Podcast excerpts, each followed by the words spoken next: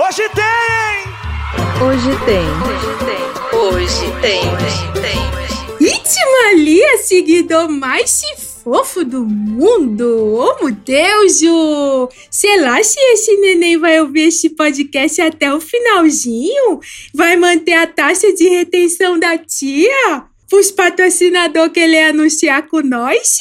Ixi, coisa linda! Se com essa voz e esse discurso eu não conseguir atrair a colaboração de você para ouvir o episódio até o final, eu não sei mais o que fazer. Eu não sei o que pode convencer melhor os mini seres humanos a obedecerem, fazerem o que a gente quer. O que afinal funciona? Agachar, falar pertinho, como a Super Nani indicou, meter-lhe o cascudo, como meu pai indicou, fazer a chinela cantar, como a minha mãe indicou, ameaçar tirar o videogame, elogiar, motivar, proibir de ir na pracinha ver as outras crianças tomando sorvete? Ou se eu tomo uma medida mais enérgica, que é ligar a minha trompa?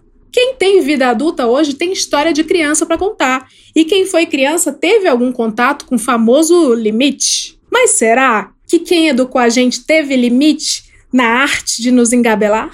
Quem responde isso são os convidados de hoje. Chega aí, meus docentes um tanto quanto doentes, para contar qual é a boa, o que, que a gente tem para hoje. Eu sou a Cami e hoje tem o tempo não mudando nada para mim e vocês vão entender o porquê. Eu sou a Cíntia e hoje tem criaturinhas excomungadas. Uh, louco!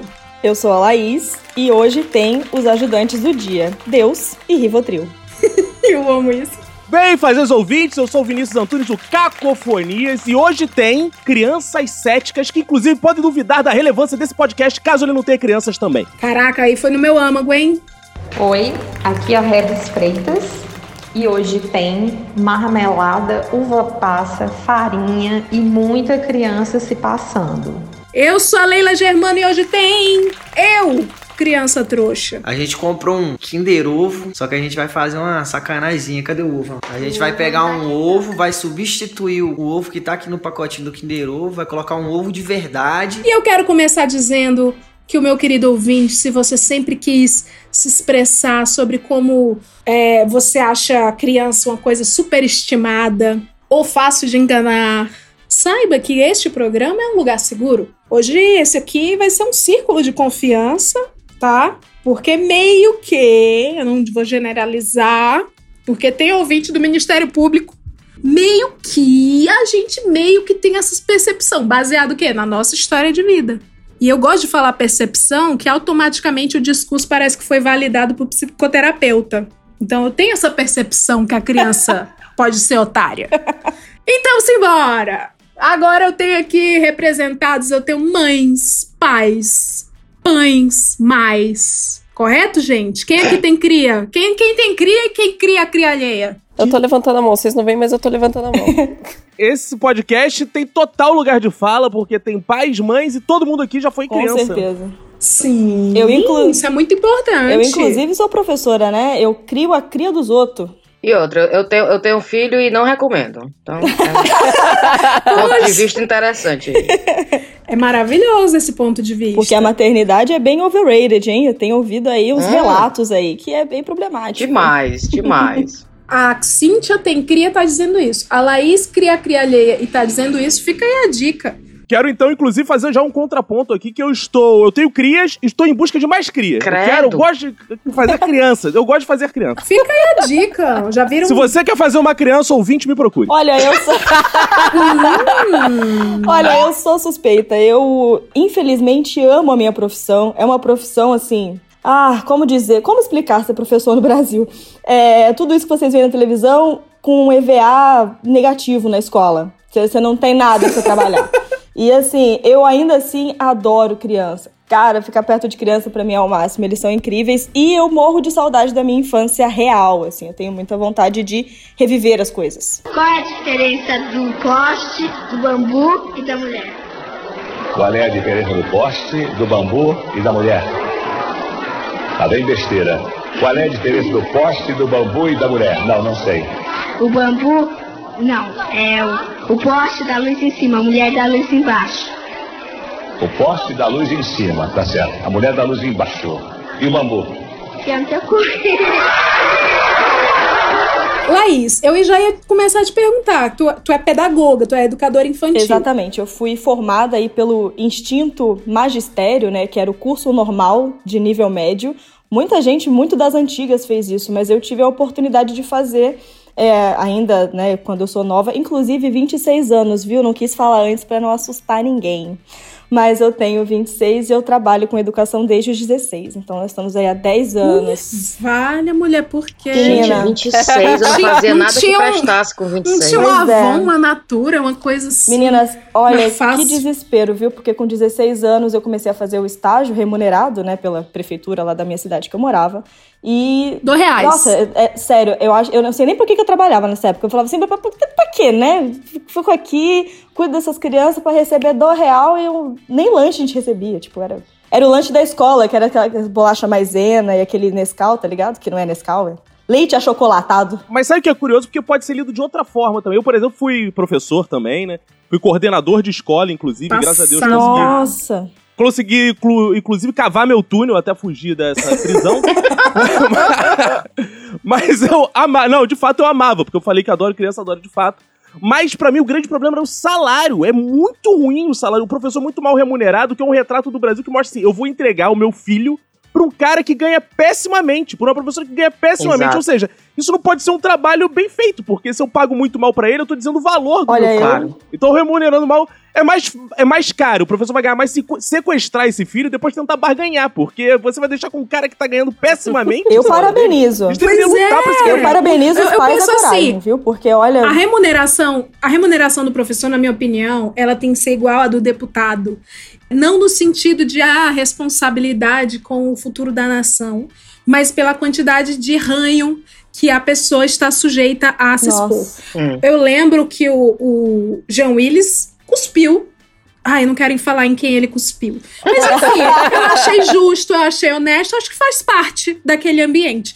E o, o bebê, a criança, ela vai ter ranho. E quem vai limpar o ranho? A, o professor vai deixar a criança ranhenta até a hora de ir pra casa? Não. Cara, não pode. Então, assim, tem que ser eu... o mesmo valor do deputado. Inclusive, eu porque uma, era... uma cuspida dessa a gente recebe numa terça-feira, duas horas da tarde. Então, assim, a gente não tem muito critério para poder fazer essas coisas. Tem criança que eu aparece de tudo tinha, quanto é jeito eu, eu juro que você ia dar uma lição de moral, mas não, você tava realmente falando de ranho mesmo.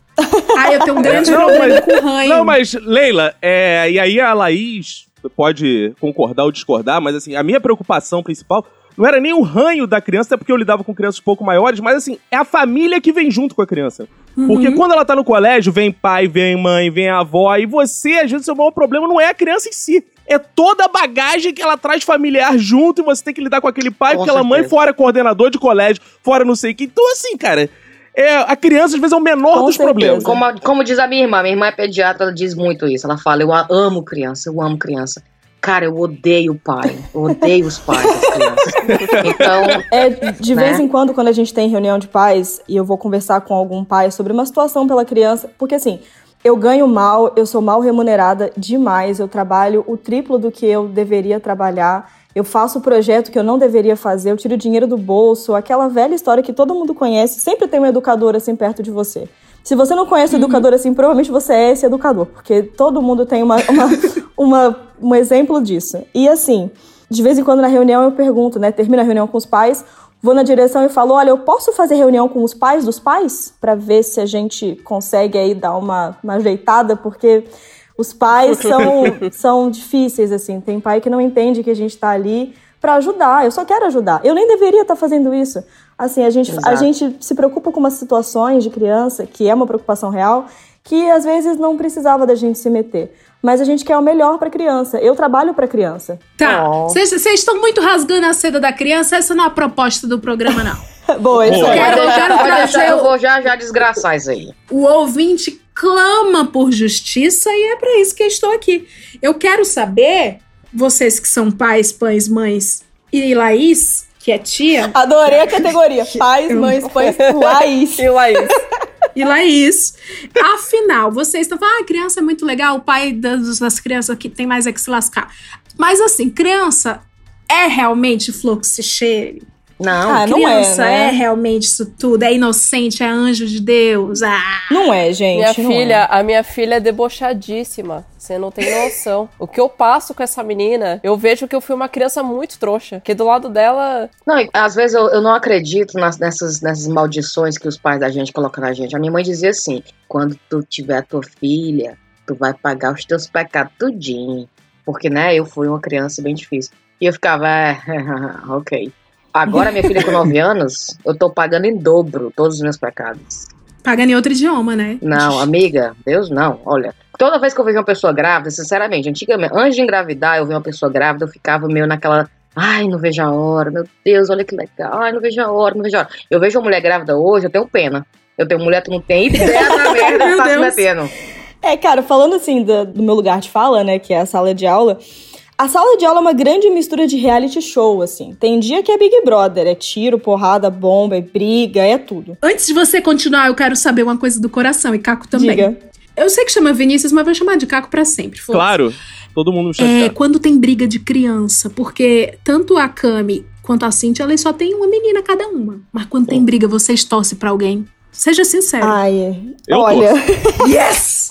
Sabia! Eu agora já saí do colégio, posso falar, né? Eu já saí do colégio, ninguém vai me demitir. Falar pra minha, minha diretora me demitir agora. Me demite aí agora, quero ver. Agora eu posso falar. Ah, é, é, é muito complicado isso aí, viu? Uma mistura de reality shows, não é? Tem o Big Brother, briga todo dia, fofoca. Tem dia que é uma coisa mais The Voice, uma coisa que ela precisa demonstrar a arte dela, que ela seja no meio da aula de matemática. Ela precisa cantar, ela precisa dançar. Mas tem dia, meus amigos, que é um negócio mais, um instinto mais primitivo. É uma coisa meio largados e pelados, sabe? É comendo inseto, é tirando a roupa, é brincando na terra. E assim, é, é uma baixaria de vez em quando a sala de aula. E o tipo de engambelamento que a gente faz, ele tem uma, tem uma base, né? Um estudo comportamental. Então a gente. Ah, sim, sim. Aí eu vou. Agora eu vou. Aí eu gosto que chega esse momento que o pessoal da divulgação científica já baixa a bola. Isso. E aí fica, ah, legal, hoje tem a útil. Olha. Já tira da frente Então, isso. eu vou aqui dar aquela carteirada, porque, assim, embora, né, eu sou muito nova, vocês já perceberam, e eu sempre gostei muito de estudar. Eu comecei na área de, de magistério, quando eu percebi que era esse mesmo a minha, minha sina, né, o meu destino, eu falei, então pelo menos eu vou ficar boa nisso.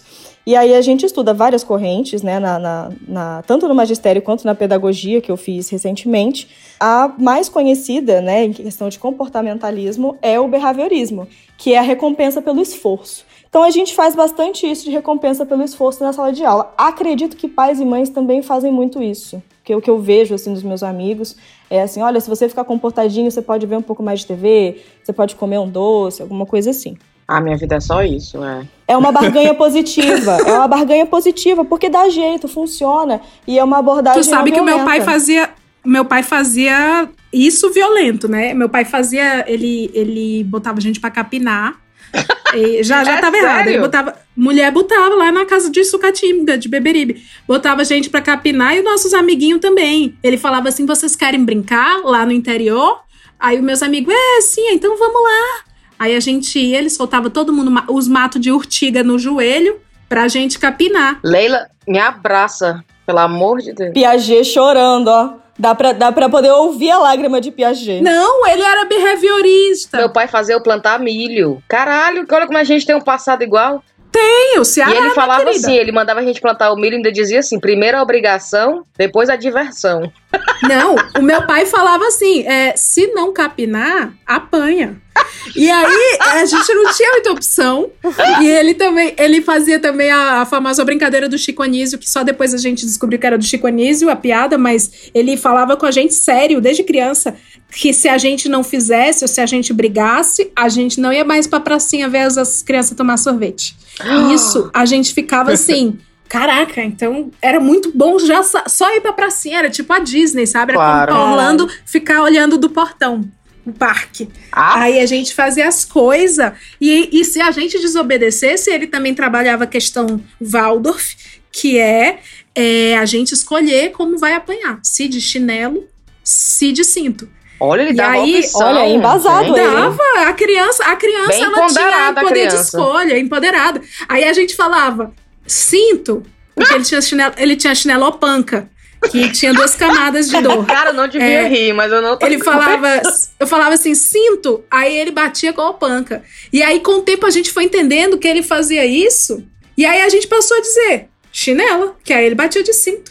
Então a gente ficou uma criança acima da média. Olha, o embasamento Tu- teórico, é, ficou viu? bem astuta, sim. Ele faz a psicologia dele. Mas é errado, tá, gente? É, por Isso é favor, muito ninguém errado, não copie faz, essa pode. tática. É errado, galera. Assim, aí voltando aqui pro lado técnico da situação, a gente tem também teorias de afetividade, né? O expoente disso é Valon, e ele fala sobre isso. Também aparece na, na teoria de Piaget, que é o construtivismo, é, aparece no sócio-interacionismo também de Vygotsky, que as interações com o meio, interações com pessoas devem ser positivas. Por quê? Se você trata com violência ou essas interações são negativas, você não cria um senso de respeito, um senso de admiração. Você cria medo. Hum. E o medo, Medo. faz as crianças, depois de mais velhas, ficarem muito inseguras, replicarem violência, e isso é muito complicado. Vamos fuzilar a petralhada aqui do Acre! Porque depois a gente vê várias coisas aí horríveis no mundo. Mas falando do blefe pedagógico, o seu pai fazia um blefe pedagógico, que é como eu gosto de chamar. A gente também faz esse Viu, blefe pai? pedagógico na escola, não com violência, obviamente. Porém, a gente fala assim, né, pros maiores, né? Pros pequenininhos tem outros tipos de técnica, mas pros maiorzinhos, eu, por exemplo, esse ano tô com uma turminha de 10 anos. E eu falo assim, olha, não quero nem saber, enquanto não tiver silêncio, ninguém vai pro recreio. E aí isso gera aquele pânico na sala. E aí tem também a outra clássica, né? Ó, quem não terminar de fazer não vai embora, só quando terminar. Hoje eu tô com a tarde livre, posso ficar aqui até de noite. E é óbvio que a gente não pode fazer isso. Professor não manda em nada na escola, gente. Professor na escola, Era tudo, tudo, mentira, todos os- tudo. A gente não manda em nada. O Gente! professor na escola é o cocô do vira-lata caramelo que fica no pátio. A gente não é nada na escola. Meu Deus. Então, assim, a gente faz esse tipo de blefe pra ver se a criança cria um negócio na rapidez pra poder entregar a Cami. atividade, porque a gente não pode ficar com a atividade acumulando. Cami, tu tá sentindo que nós. Eu, eu, eu ouvi o seu respirar. Você se sentiu. Você se sentiu trouxa de, pra professor? Cara, Cadelinha de professor? Porque a meus professores A minha, mandavam essas. a minha infância Calma, ent- foi tão. Então, calma. Ah, desculpa. Não, eu só ia aproveitar pra antes abrir um parênteses aqui e trazer outro ponto de vista, que é escolas e escolas, hein? Ela, a Laís provavelmente trabalha num colégio decente, um colégio com leis, com regras, e as escolas que são verdadeiros presídios, que eu já trabalhei, inclusive, que o professor ali tá valendo a lei do mais forte. É quase a, a sobrevivência. Quase a sobrevivência. Aí, aí, Então, aí é é que pesado. eu ia falar, eu ia falar que me- a minha infância ela foi mais tranquila, entre aspas, não que eu nunca tenha apanhado, mas não foi a nível Leila. Então eu era uma criança trouxa, eu era uma criança totalmente trouxa porque eu não tinha essa, essa malícia, tá ligado? Então, mano, pra mim escola era um, um quartel, assim. Eu, eu sei, eu, eu- uma vez eu fui na diretoria porque eu, eu cheguei atrasada e eu me caguei de medo. Eu chorava na diretoria e eu não tinha feito nada. Mas o tanto que eu, que eu, que eu sempre respeitei os meus professores. E, e, e para mim eles eram. me botava medo mesmo. Mas uma- a culpa também é dos arquitetos. Eu era uma criança muito porque os arquitetos eles projetam as escolas pra dar terror. A diretoria tem sempre um degrau. Parece que você tá indo visitar a deusa Atena. É um mármore. Sim. É uma coisa que não acha fácil ali na região da sua sala de É aula. intimidante. A sala dos professores não, é tipo um bandejão com um monte de professor. Mas a sala do diretor, a coordenação, a coordenação tem computadores. Tem Entendeu? filtro, É tem filtro assim- com água gelada. Você olha assim e fala, Ih, Tem. ambiente com Tem um filtro de gel- água gelada, com certeza é alguma coisa muito importante. Gelágua da Esmaltec. Certa vez eu estava na praia com minha mãe, minha irmã e mais algumas amigas. Eu acredito que eu tinha por volta de seis anos e eu tenho uma irmã que é é dois anos mais velha. Em determinado momento da brincadeira, a bonitona das tapiocas me ofer- ofereceu, num- gesto de, de grande generosidade, é, uva, sendo que a gente estava na beira da praia. E o que ela me, me, me, me ofertou era um, um caixinho com várias bolinhas. Gente, ela me deu alga para comer. Um um cacho de alga cheio de bolinhas que pareciam uvinhas. Obviamente que eu comi, porque acreditava na minha irmã. Mas meio que me fudi, né? O gosto horrível, nada a ver com a minha, a minha experiência de comer uva. Fiquei muito puta e eu acredito que foi por volta dessa época que eu recebi meu primeiro selo trouxiane. Bom, é, antes de falar então dessa coisa toda de ter neném e tal, que eu quero que vocês me convençam daqui pro final do programa. Eu, eu tô triste já que vocês estão me dizendo pra desistir. É, Não, não, menos não o- desista. Menos o Caco. É, O Caco não, né? É procriar o resto da nova geração aí. sim. Tô disponível se você precisar de um pai, inclusive, fico aí à disposição. Opa! Estamos aí. Bom, o propósito deste podcast não é falar de paternidade e maternidade real, esse assunto obsoleto. A gente já sabe que você que dói dar de mamar e que é legal ter uma piscina inflável pra parir, mas não é sobre isso. Piscina inflável. É. É que agora tem, tem que ter uma piscina inflável, um Golden Retriever e fazer artes com placenta. Mas não é sobre isso. Vamos que o pro ouvinte de hoje tem quer saber. Vocês foram crianças trouxas? Nossa, eu fui Eu muito. fui demais. Demais. Muito. How, how much? Não só criança, como adulto também. Adulto continua criança. Não muda pra mim. How, how much? Não, how many? Porque é incalculável. A trouxeria não acaba. Ela é sem fim. Pra vocês terem uma ideia, É. o lema da minha família é criança boa é criança traumatizada. Então aí vocês já pegam o que que era. aí vocês já... Cara, é até hoje, olha, tem traumas que duram a vida. E como eu era uma criança muito, muito, muito trouxa, muitos pegaram. Um deles é que até hoje eu não consigo comer tortuguita de forma normal. Porque quando eu ia comer... Lembra a tortuguita, aquele chocolate da tartaruguinha? Lógico É, eu que eu comia- como pelos membros. cabeça. Cara, só... Eu como pelos é, então, membros. tem todo o ritual, né? Que você come primeiro as patinhas, depois a cabeça. Só que eu tinha uma tia que, quando eu abria a tortuguita pra comer, ela começava a falar: Não, você vai matar ela! Você vai matar a tartaruga! Fala-me Deus. Eu comia a tartaruga aos prantos. Vai ser tão gostoso, tia! E eu comendo a tartaruga. Ela falou: Não, começa com as patinhas pra ela sofrer menos. E aí, e cara, a família inteira Que dando isso? risada. E eu assim. Projeto Itamar corre aqui. "Não, Gente, Luísa Mel! É sério, tá? Menina, que filme de terror é esse? Olha, que, que absurdo. E é, e é uma, uma, das, uma das muitas. Até hoje eu não consigo comer o tortuguita em paz. Lá em casa a gente teve, a gente criou cabra, ca- cabrito, né? Lá em Beberibe também. Não era a nossa casa. Mas era um sítiozinho que a gente ia sempre. E tinha a cabrita. Na época tinha a Sabrina aprendiz de feiticeira, então a nossa cabrita chamava Sabrita. E a Sabrita, ela era pet, né? E um dia mataram a Sabrita. E, cara, os pais cearenses, eles são muito, muito arrombados, assim, nesse sentido, porque eles falavam assim, falavam rindo, sabe? Escarnecendo da criança, assim, é. Ih, a Sabrita morreu, ficou só o corinho, hein? Vamos fazer tapete. Caraca. Vamos jantar a Sabrita hoje, hein? Cara, eles faziam Que isso. pesado. É. Ah, eu tenho tio que é assim, eu tenho tio que na Páscoa, em homenagem à Páscoa, ele matou um coelho. vocês Caralho, que Ele pesado. falou que era o coelhinho da Páscoa. Que isso? É, é o coelhinho da Páscoa! assim, felizão na mesa. Ei, gente, as crianças tudo. "Ah!" Ah, eu tenho. Falando de data comemorativa, assim, eu tenho uma ótima de Natal. Olha, olha como a criança. A criança trouxice é um negócio que. Né, olha só. O meu pai, eu era bem pequenininha isso, eu devia estar com cinco, quatro aninhos. E aí, o meu pai, a gente tava na minha festinha de formatura e não sei o quê, aquela coisa toda de final de ano. E a- o, o pai que iria fazer o Papai Noel da festinha, ele não pôde ir. E aí pediram pro meu pai fazer, porque o meu pai já tem aquela estrutura própria do Papai Noel, né? Aquela coisa mais redondinha. E aí fala assim: não, vamos lá, que aí você não precisa nem colocar, não precisa trocar de roupa, né? Você cabe na roupa, não sei o quê. E aí meu pai foi fazer, e eu não sabia, obviamente, porque até naquele dia eu acreditava em Papai Noel. Pois eu vi meu pai lá sentado, meu pai chegou, ah, Papai Noel, é maravilha. Eu olhei pro Papai Noel, fiz aquela carinha assim, olhei pra cara dele, olhei pra minha mãe e falei, mãe, cadê meu pai? Aí ela, não, seu pai foi ali em casa pegar o- a fita da, da máquina que acabou, não sei o quê. Naquela época a gente né, ainda fazia filmagem com fita dentro da câmera, era uma bagunça.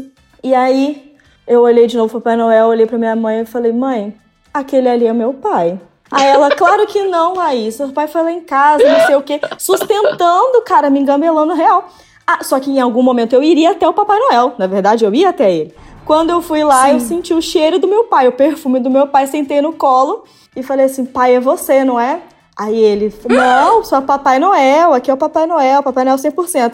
E aí eu fui com a minha mãe e eu falei assim, mãe, é o meu, Meu pai, Deus. não é? A minha mãe me tirou de canto, deu aquele. Sabe aquele pré-beliscão? Porque eu nunca apanhei dos meus pais, mas tem o pré-apanhar, que é aquele pré-beliscão, que ela pega com forcinha, assim. Cala a boca. É aquele, ó, você fica quieta, porque senão você vai destruir o Natal de todo mundo. E eu assim, Gente. Aquele Foi assim que eu falei né? Que vale Papai como Noel. agressão. Vale como agressão quando Gente, a mãe que, que fala o com o brasileiro maxilar. sofre tanto? Ken? Eu, eu, eu fico assim, às vezes, assim, eu conto a coisa, as coisas pro meu marido, que meu marido é daqui da Inglaterra. Aí eu conto pra ele as coisas lá do Brasil e ele fica. meu pai fazia a gente acordar. Olha só, meu pai, eu com 7 anos, 8 anos, ele me fazia acordar às 6 da manhã pra assistir telecurso segundo grau. Vocês lembram? Que era uma Boa. porra, uma porra que passava naqueles canal véio, de, de educação, sei lá, que segundo grau não tinha nada a ver com 7 anos, 8 anos. Era umas coisas absurdas, né? Que a gente não tinha aprendido ainda na escola. Ele me levantava da cama, me ficava lá, me botava um caderno, uma caneta, e eu ficava lá, Deus. Deus sabe o quê, né? E eu ficava. Depois, aí eu achando normal, cara. Não, mas tem que aprender. Claro que eu nunca aprendi nada. Gente, isso é muito Ceará, mulher. Cara, isso é muito Ceará, porque é essa porra. meu. E assim, eu, hoje eu vejo que era aquela obsessão com a- os filhos seguindo um, um- um caminho, né? Tipo aquela loucura do pai. Pelo amor de Deus, eu não estudei, eu não tive a oportunidade. Vai, vai, vai, tu vai, tu vai. Tu Sim. segue aí. Meu irmão, e eu lembro de, tipo, não entender nada. O cara falando lá um bocado de coisa, de literatura, não sei o que, não sei o que, e eu anotando umas palavras lá, um Anotando pra não apanhar. só pra dizer que eu tava ocupada. Tipo, meu irmão, vou anotar aqui alguma coisa. A Cintia, ela. Não, ah, é olha. o cateta hipotenusa. Que raio hipotenusa? que diabo é isolta? Que diabo é isolda? Não, e eu lembro do tipo assim, você caindo de sono, eu caía assim, eu colocava a cabeça assim pro lado, dormindo, e ele me cutucando pra prestar atenção. É, a Laís falou aqui do Natal, do Papai Noel. Eu, eu acho que eu contei isso, eu acho que Nerdcast, sei lá, mas vou contar aqui no, no Hoje Tem.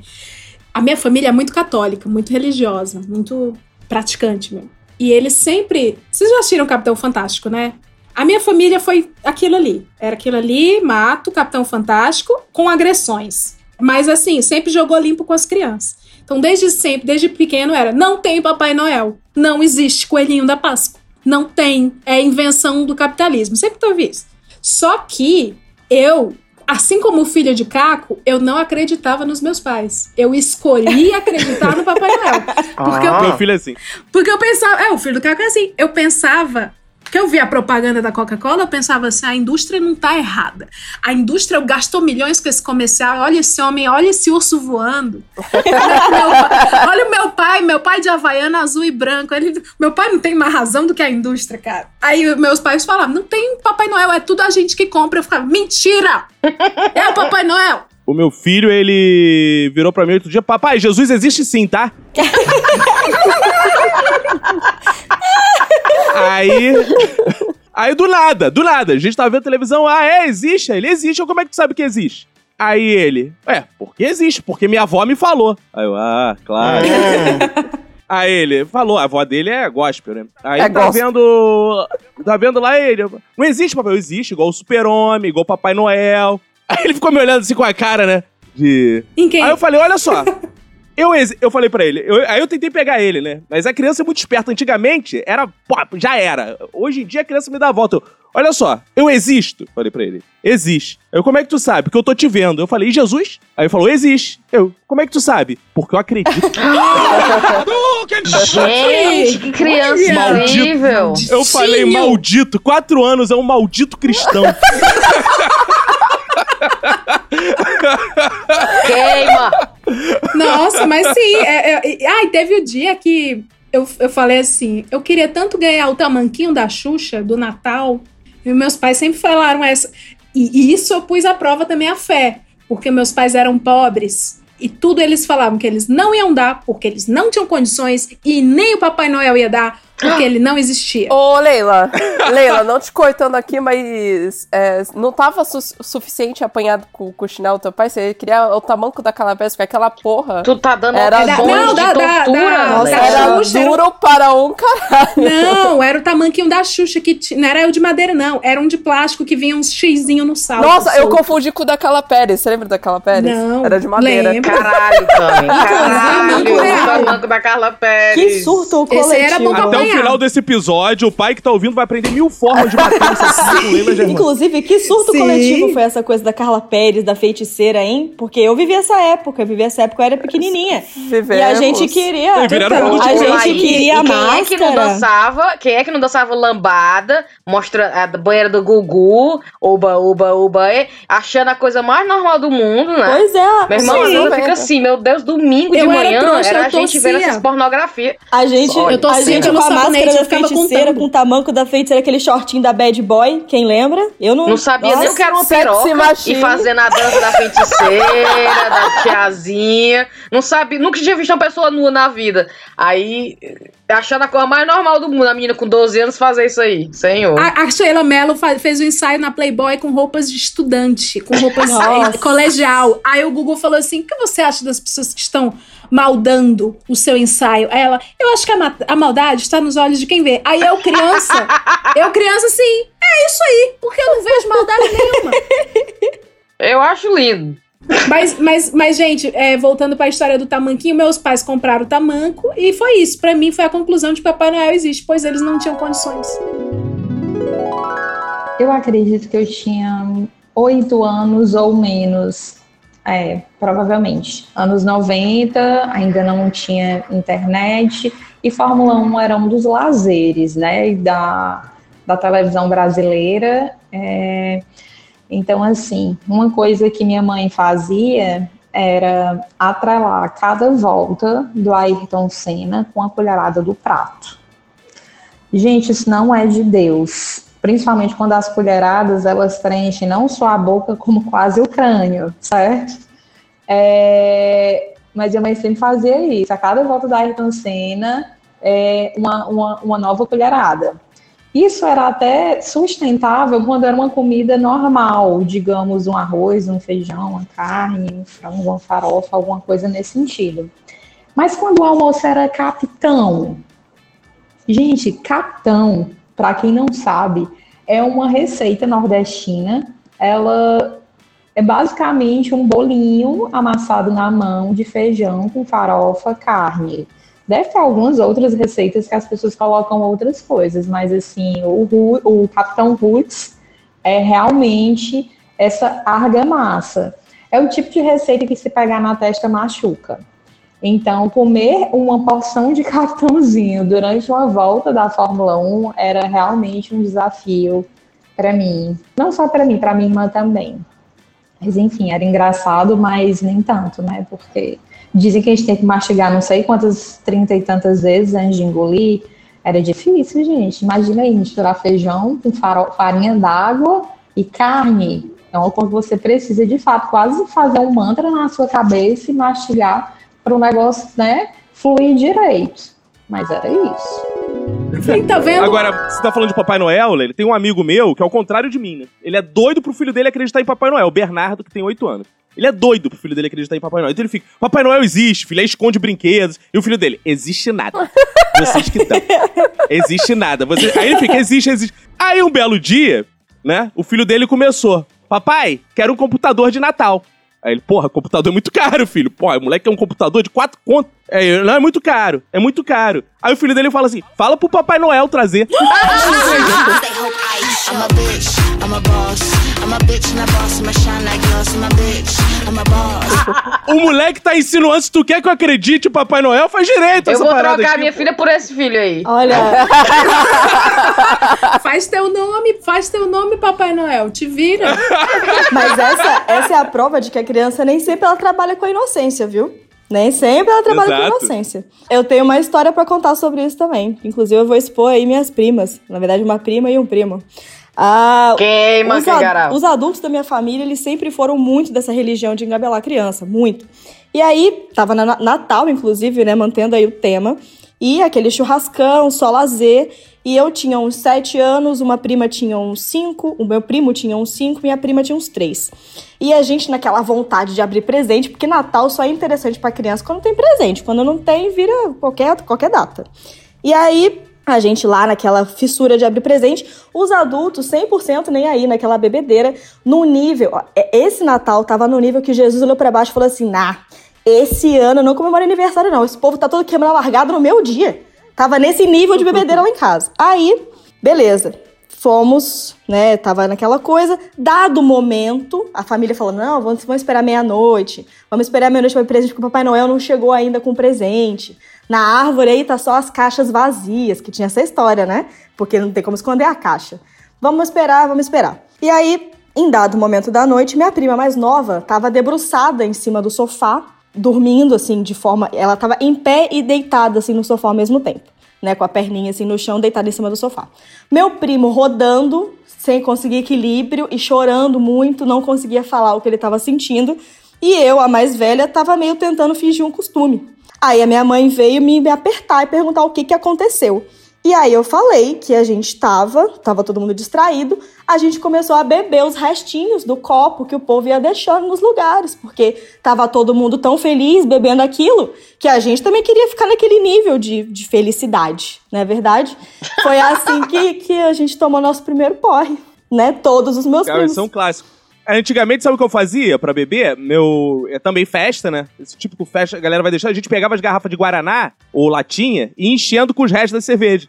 Aí a gente ficava com a, com a latinha cheia, ninguém sabia, era de refrigerante e ficava. Uh, uh, só ali aproveitando. Fantástico. sabe? Eu e Caco descobrimos cedo qual era a nossa. nossa o que, que a gente ia fazer da nossa vida, né? A gente já seria alcoólatra. É uma espécie de mendicância, né? É uma espécie de mendicância. Mas o, o meu avô, por outro lado, desde criança, meu avô é português, né? Então ele falava com muito orgulho o seguinte: falava, eu bebo desde um ano de idade. Porque para dormir, minha mãe me dava vinho. E ele virava pra gente e falava assim: toma, toma essa cerveja, toma este vinho, tem que provar, tem que provar. tem que provar. E deixava aí um abraço. Se a gente ficasse com meu avô, amigo, saía todo mundo ali.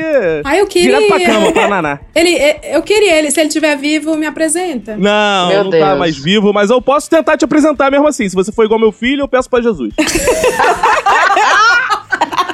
Cara, e esse lance da igreja é foda, né? Porque eu acho que a maior trouxice que eu já fiz na vida foi acreditar na igreja. Aí eu ia pras missas e a minha mãe falava assim, a minha mãe e os familiares, né? Aquela coisa. A missa uma hora, aquela porra durava, né? Aí eu lembro que eu sentava lá e aí eu tinha que ficar, caralho, minha mãe vai durar uma hora isso aqui, eu vou ter que imaginar mil coisas. E eu lembro que todo mundo falava, Deus vê tudo, escuta tudo, sabe de tudo, né? Aí eu Hum, ficava pensando, caralho, quer dizer que se eu começar a pensar aqui umas putaria, a igreja vai pegar fogo, então alguma coisa vai acontecer, né? Eu lembro que eu ficava fazendo essas é, tentações, tipo assim, eu começava a pensar um bocado de coisa, na idade que eu tinha, né? Então vamos, né, nivelar aí o nível da putaria. Então eu com 12 anos começava a imaginar beijando os amiguinhos da escola, achando assim, algum momento o padre vai dizer, ei você!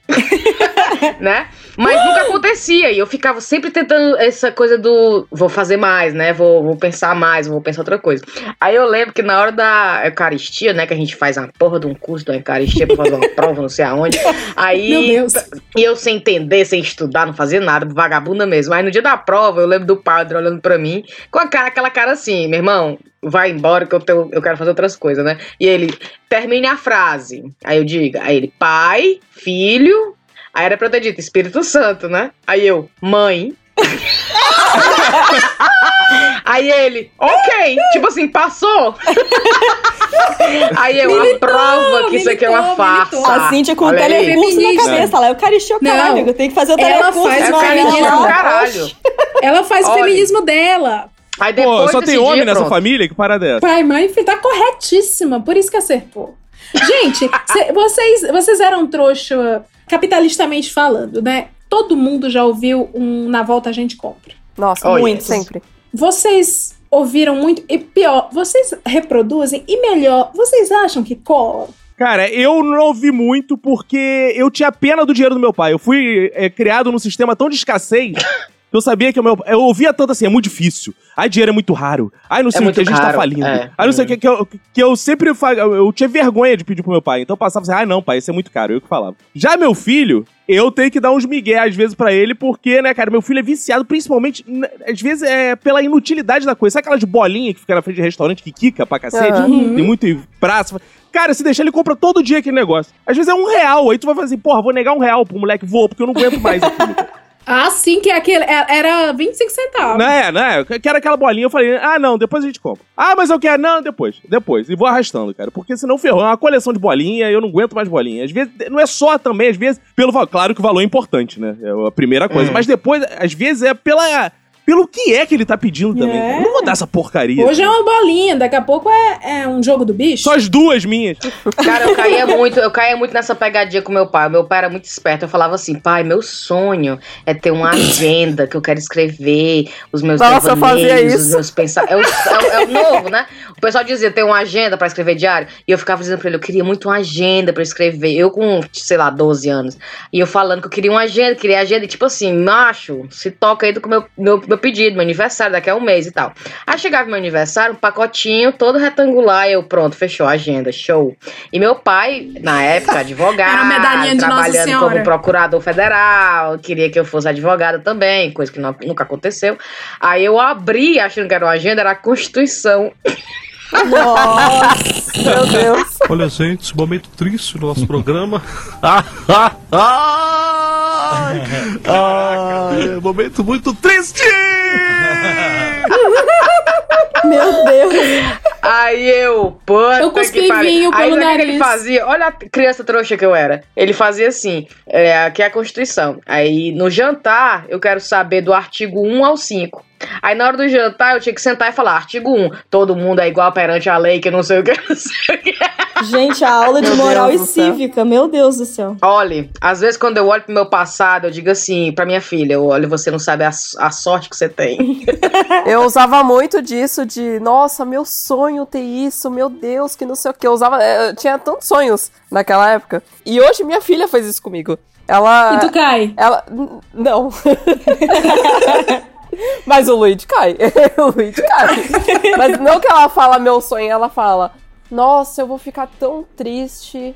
Eu vou ficar muito chateada se eu não tiver isso. Aí ela, ela vai, pega a gente na emoção, assim, sabe? Mas comigo não cola, mas com o Luigi vai. No psicológico. Meu sobrinho, é, meu sobrinho de um dos, de um dos meus mais altos. Enfim, um sobrinho aí, X, ele descobriu que eu dou presente, que eu sou a tia que gosta de dar presente. E aí ele manda essas cantadas assim, ele fica, tia, o boneco do... Ele não sabe falar. Eu vou rir da criança. Momento Luiz C.K., eu vou rir da criança. É, ele não, ele tem dificuldade de fa- falar o dígrafo RR e o som do dígrafo RR. Então ele fala com V. Aí ele fala, tia, o boneco do Vulk é tão legal, né? Oh. Ai, aí meu eu Deus. falo, é, aí ele, ai, eu não tenho. Ele, ele vai soltando assim as informações pra, pra eu fazer a sinapse. Aí ele fala assim: eu não tenho o boneco do Vulk. Oh. Ah, meu filho aprendeu com algum youtuber desse infantil a expressão por favorzinho. É que é eu muito- não sei quem é.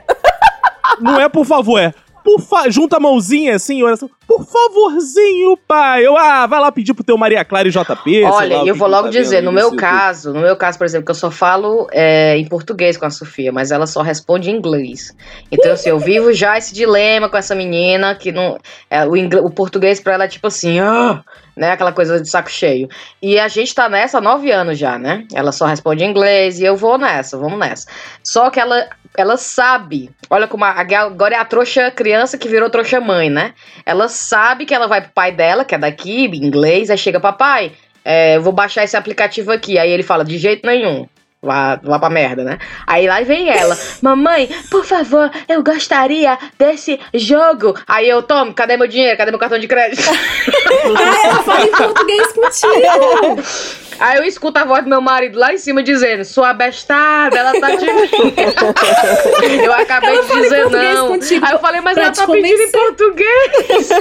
Ah, Mas as crianças têm o modo nitro, né? Tem sempre aonde elas pegam o, o, o ponto-chave do pai ali. Fala, Claro, nossa, eles têm aquele tem. momentinho. Tem, total, cara. Eu tinha, é, indo por esse lance do Na Volta a Gente Compra do capitalismo, não tinha na volta. Não, teve um dia do Na Volta a Gente Compra que a minha mãe fez que eu fiquei muito magoada e eu juro que eu não superei. Ela só fez o Na Volta a Gente Compra uma vez comigo e eu guardo até hoje, viu, mãe? É, a gente sempre passava no centro, a Cintia deve saber, no centro de Fortaleza tem uma loja Americanas Sim. que todo mundo atravessa ela, porque ela é entre duas ruas massa de movimentos e miudezas em geral. E lá tem ar-condicionado, e o Ceará é muito quente. Então, a loja americana é basicamente um vetor condutor de ar fresquinho. Aí, é, a minha mãe passava na loja americana e falava assim: mãe, compra batom garoto. E aí. A loja ela- americana é pra, pra comprar besteira, É, é. né? A É loja comprar americana ela é, o, na verdade, doce. o maior centro de distribuição de batom garoto do país. É, na minha época era pra roubar besteira. né? Você passava ali no meio, ainda pegava as três, botava no bolso e ia embora. É que agora tem câmera. Agora Mas- não pode, é, É. agora não pode mais. Agora, outro país, agora outra é política. crime, agora é crime. Não, aí é, ela falou nesse dia, na volta a gente compra.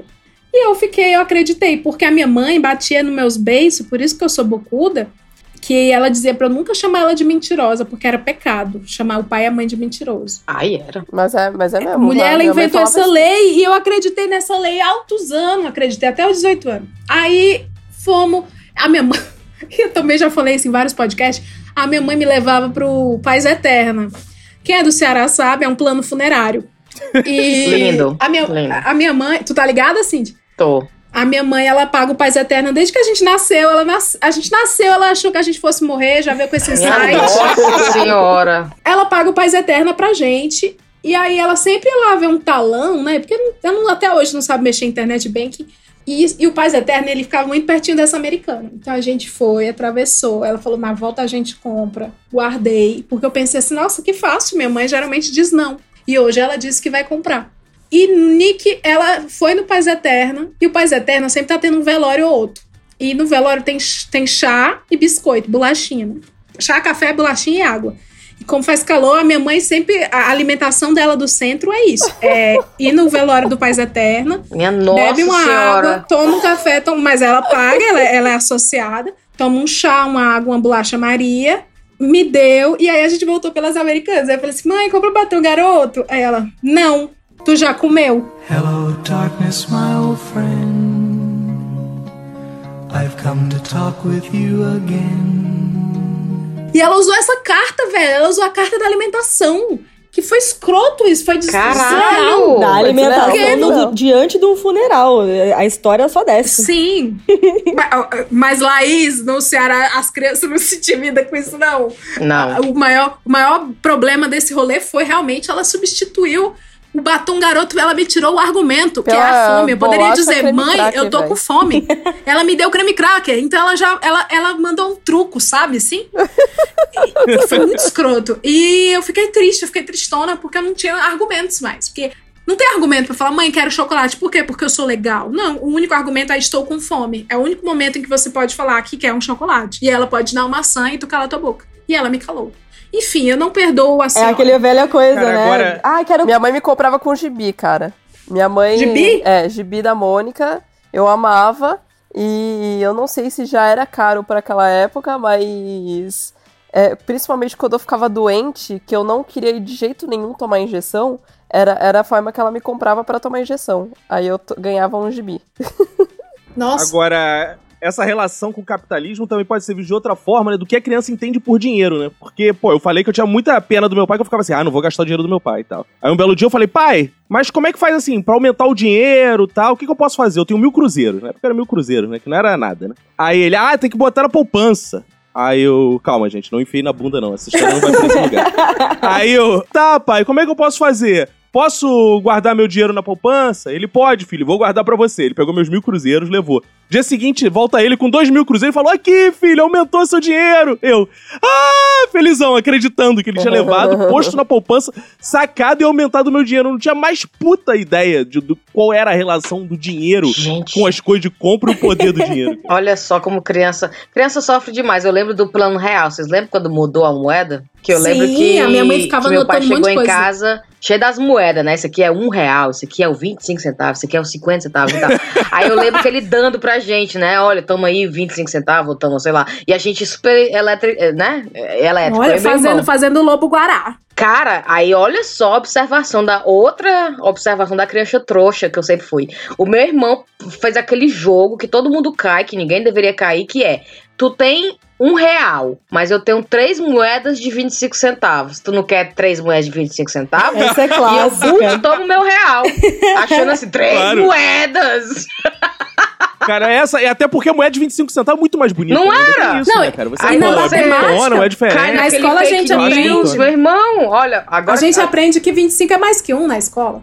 Gente, eu tô. Não é, pô? Tem muito gatilho nesse episódio, Leila.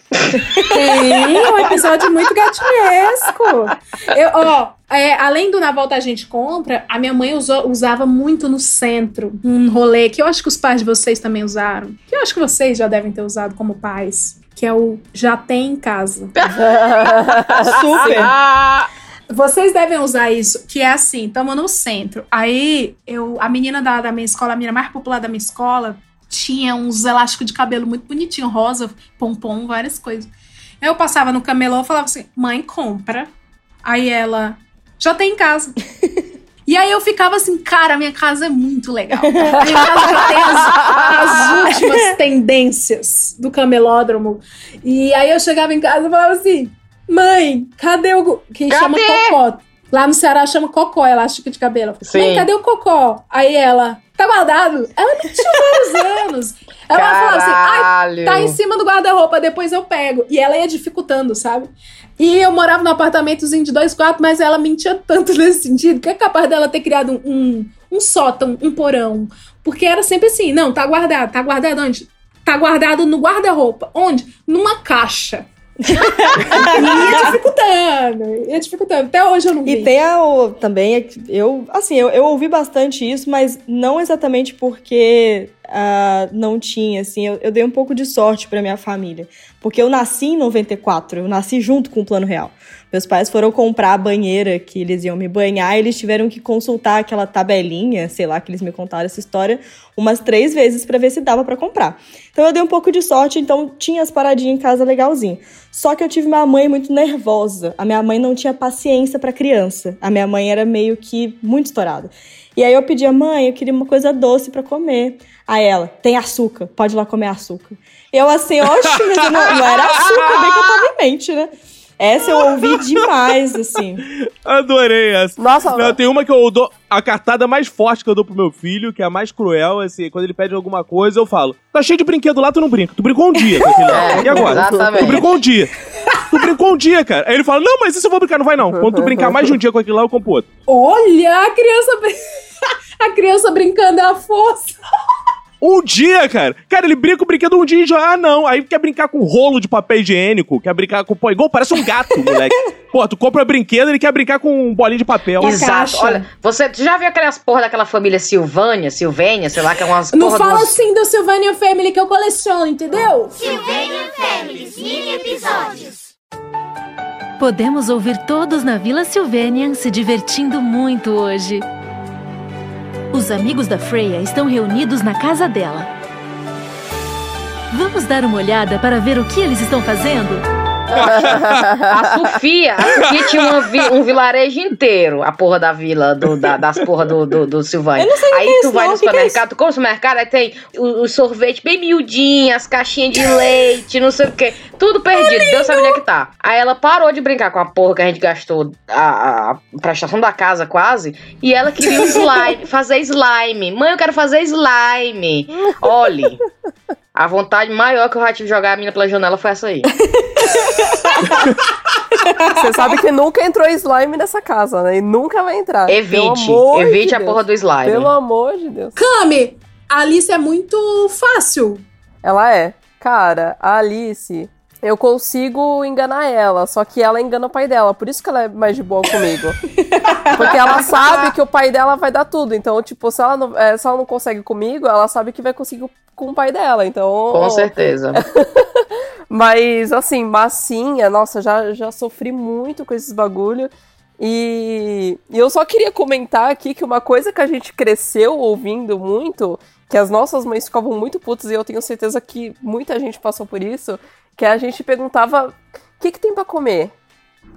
Nossa, minha mãe ficava puta com isso. A minha mãe responde, a minha mãe respondia, A minha mãe- comida. A, a minha mãe fala: o que tiver aí pra comer. Comida. O que tiver aí pra comer. Tipo, gente, calma. Nossa, a minha mãe Não, falava, minha- a minha mãe falava bosta.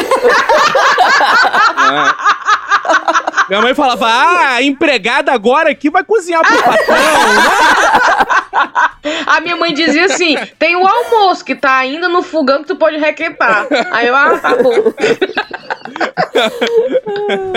Uma coisa também que acontece muito que eu vejo, o meu filho tem 4 anos, ainda não tá na fase muito disso, mas que nessa pandemia, todos os meus colegas que têm filho estão passando, é esse artesanato em casa, né? Que o colégio vira e fala assim: ah, eu quero que você construa uma torre Eiffel aí, um Cristo Redentor, e não sei o que, e o pai fica lá juntando caixa de papelão e tal, pra fazer as coisas em casa, né, cara? Então eu, pelo menos, ainda não tô nessa idade Nem da criança eu. tem que ficar montando uma porrada de coisa. É. Alice tem quatro tem gente que anos ainda tá também. passar isso. Eu fico É. pensando quando passa alguém na rua olhando. é, Tem gente aqui em São Paulo, tem muita gente que passa olhando a lixeira que você não sabe se é uma pessoa que trabalha com coleta seletiva, ou é uma pessoa que mora na rua, ou é um pai de escola Waldorf em busca de material pra fazer uma maquete. Ou uma professora, né? Que o que eu já pedi de rolinho de papel higiênico pros outros, o pessoal deve achar que eu, sei lá, nem sei o que o povo acha. Cara, aqui no, no condomínio, no, no, no grupo do condomínio, direto rola é, post de ah, vocês têm caixa de leite, vocês têm jornal velho, revista, que não sei o quê, que é tudo pra, pra, pra escola. Provavelmente. Vocês estão ligados que o povo acha que a gente. Ai, não vou. Não entra nesse aplicativo de envelhecer a cara, não, que eles vão roubar tuas informações. Não entra no Facebook, não, que eles venderam suas informações. Mas vocês já pararam pra pensar que esses grupos de escola, eles não. É a minha teoria. Os- a diretora da escola não vende a informação da criança, da família da criança pra indústria. Que inventa maquete de leite. Pra ver se a, se a família consome leite. Fica aí o questionamento. Claro. Eu bebi demais? Claro. Talvez, bebi demais, bebi. Se, se eles reviram até a tua lixeira, se deixar, cara. Eles não, e ó, isso, isso vai ser problematizado com o tempo. Que eu quero ver é quando pedir caixa de leite, um monte de família for vegana. Aí eu falar, que isso? Tô me pedindo leite? É, vai isso é um ser- absurdo. Exato. Aí não, pode ser de soja, mãe. Eu quero ver de qualquer Caco, vai ser o tweet, isso vai ser o print de tweet antigo. As escolas do futuro vão falar assim: ai, tua mãe, idiota, que fazia maquete de caixa de leite, assassina de vaca. Na verdade, a vaca não morria pelo leite, mas vocês entenderam. Olha, eu, eu, É, mas a vaca ficava ali sendo molestada diariamente, era um sofrimento ao animal, tudo isso. Cara, isso vai rolar. Vai. Ah, meu filho já, est- Tira- meu filho já estuda no colégio vegano. print. Tô criticando aqui. Tira print. Mas o meu filho. Meu filho, eu coloquei o meu filho no colégio vegano, né? Porque eu achei que fosse ser mais barato, porque só come é, planta, né? Mas não. Não tem cara. Eu falei, porra, esse colégio vai ser bom, é barato, Fechou, planta hein? tal. Mas não, mas não é tão mais barato, não. É até mais caro. Mas ele não tem esse hábito da carne, assim, né? E eu acho que isso vai ser cada vez mais comum, cara. Cada vez mais vai, as pessoas vão ser veganas acho, e tal. E até, até essa. E no lugar de fazer arte com caixa de leite, vai fazer com saco de batata só. Vão ter Não, surgir opções aí. E pela quantidade de rolo de papel higiênico também, dá pra saber a quantidade que a pessoa, que a família caga. Se a família caga muito, tinha animais no consumo. Sim, sim. Se a família é grande, pequena, né? É. Esse caso agora não aconteceu comigo diretamente, mas eu estava presente. Algumas semanas eu estava passeando com minhas afilhadas, uma tem quatro e outra tem dois anos, são umas fofas maravilhosas. E a gente lanchou na casa delas, porque uma coisa boa é a gente brincar de boneca e lanchar e fazer isso num loop eterno, né? Enfim.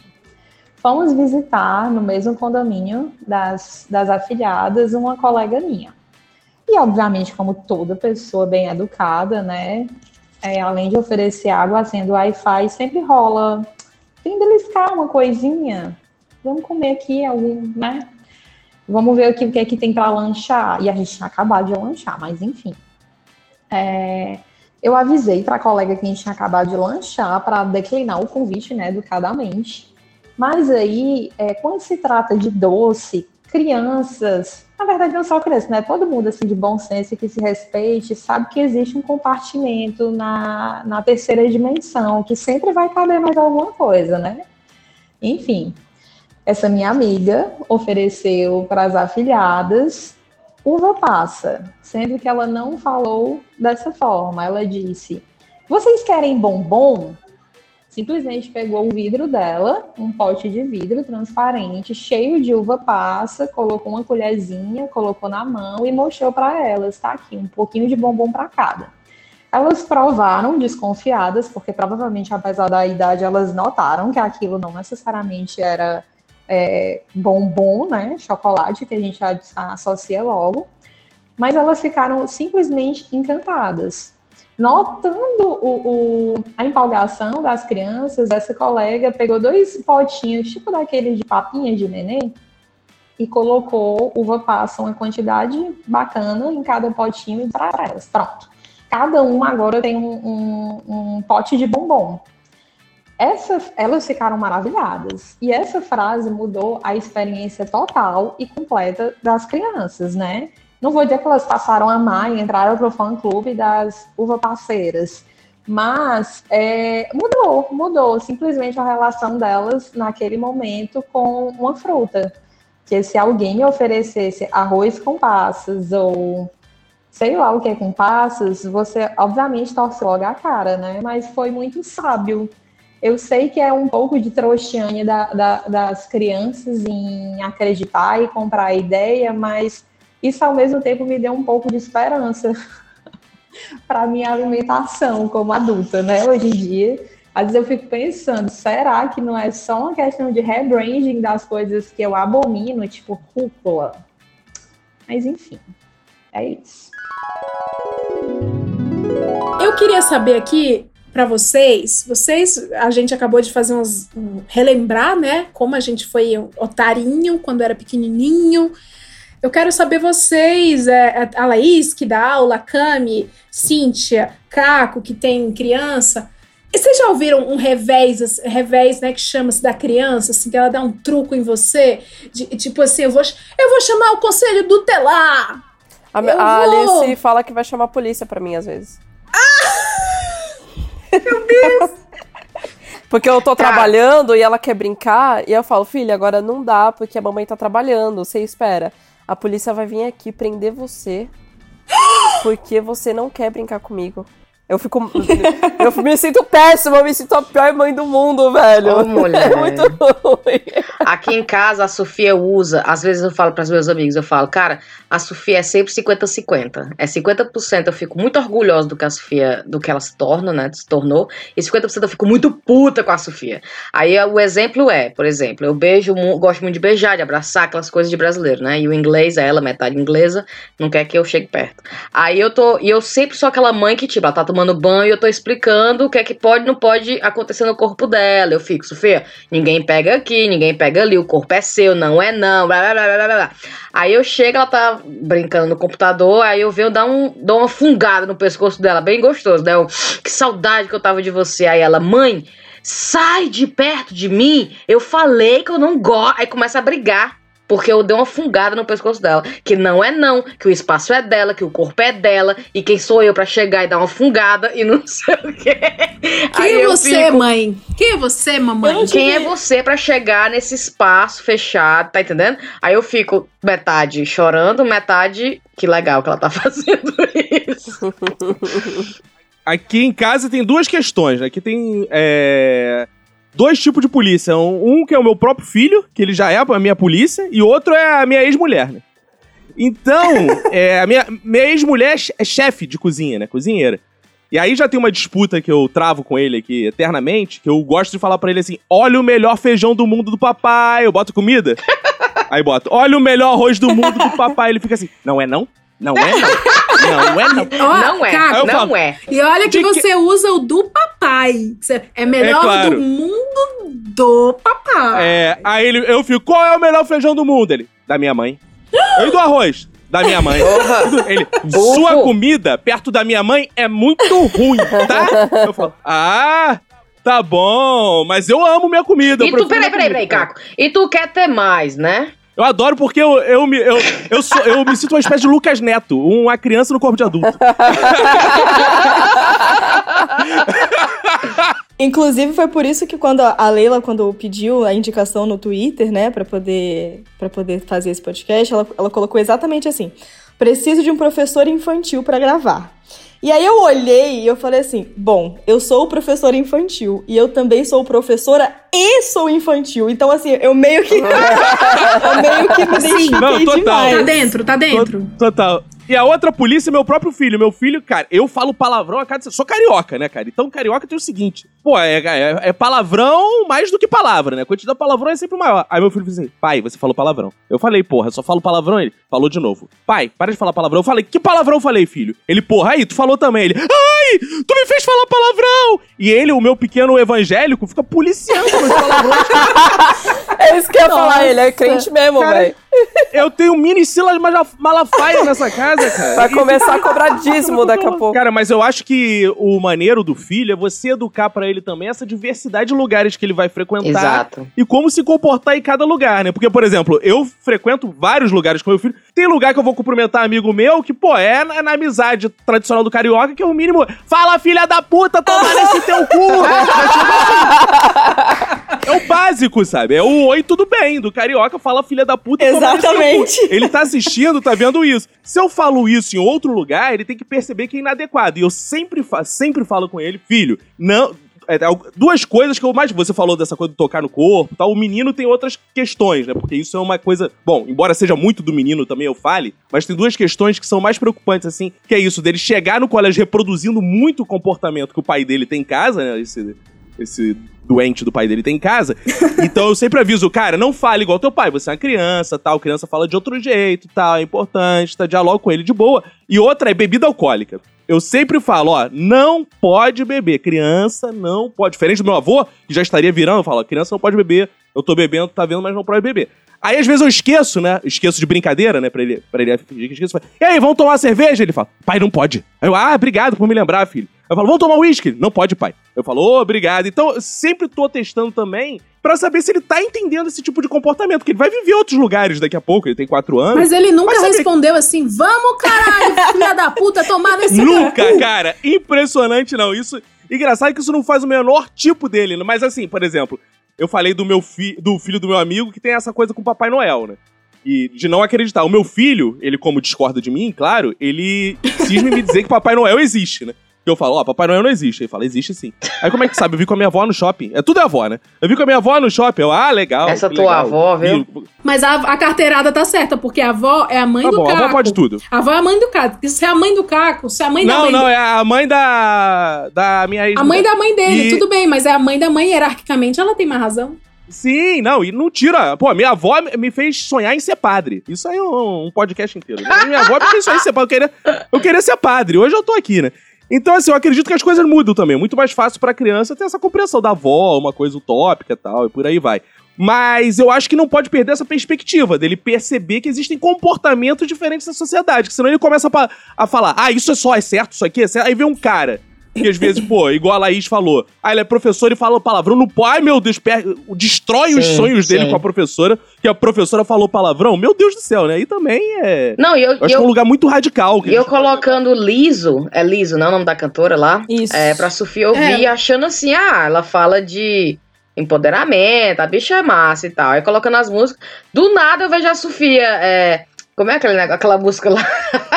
que ela fez o teste de DNA, I'm 100% That bitch. E eu, Sofia! Aí ela, mãe, mas você colocou na minha playlist. É a playlist da menina tomar banho. Aí eu, desculpa, Sofia. Aí o que que eu tô criando? Eu tô criando um monstrinho, que é o quê? A gente tá bebendo, eu, e- eu e meu marido, a gente tá bebendo um gin e tal. Aí ela fala, posso provar? Aí o Bailey olha pra mim e ele fala, olha, quando ela pede pra provar, deixa ela provar, porque vai, que é tipo assim, vai distanciá-la da bebida, porque ela vai provar, vai ver que é ruim, e vai ser aquela coisa do, ah, não quero mais, né? Mas não, não, não, não, não, não ofereça. Oferece sempre pra ela meio que. Aí eu tome aqui, achando, ela vai odiar. Ela. Ah, delícia. Olha, minha nossa senhora. Aí, o amor, a gente tá fazendo tudo errado! Tudo errado com essa menina. Cara, meu pai tem um argumento imbatível pra isso, que ele falava assim, eu não vou te ensinar a beber, que eu não quero dividir minhas cachaças com ninguém, pô. Perfeito! A minha vida é isso aí. O meu pai, ele educou. Enfim, já deu pra traçar o perfil do meu pai. O meu pai, ele educou a gente sobre droga. Porque, assim, lá em casa, maconha e suicídio é a mesma coisa. É, Meu Deus, meio que isso. Leila. É sério, assim, o meu pai tratava assim qualquer tipo de droga e como eu acho que a única que ele conhecia era maconha, como assim a coisa mais, sei lá, absurda e impensável que poderia passar por aquela casa. E aí, o discurso do meu pai com a gente é maravilhoso. Porque assim, a gente sempre foi escadinha, né? Imagina, 11, 9 e 7 anos. A gente. Aí ele reunia a gente na sala e falava assim: quer se drogar? Se droga! Mas eu não tenho. Tudo dele é, é muito Julius, sabe? Muito Everybody Hates Chris.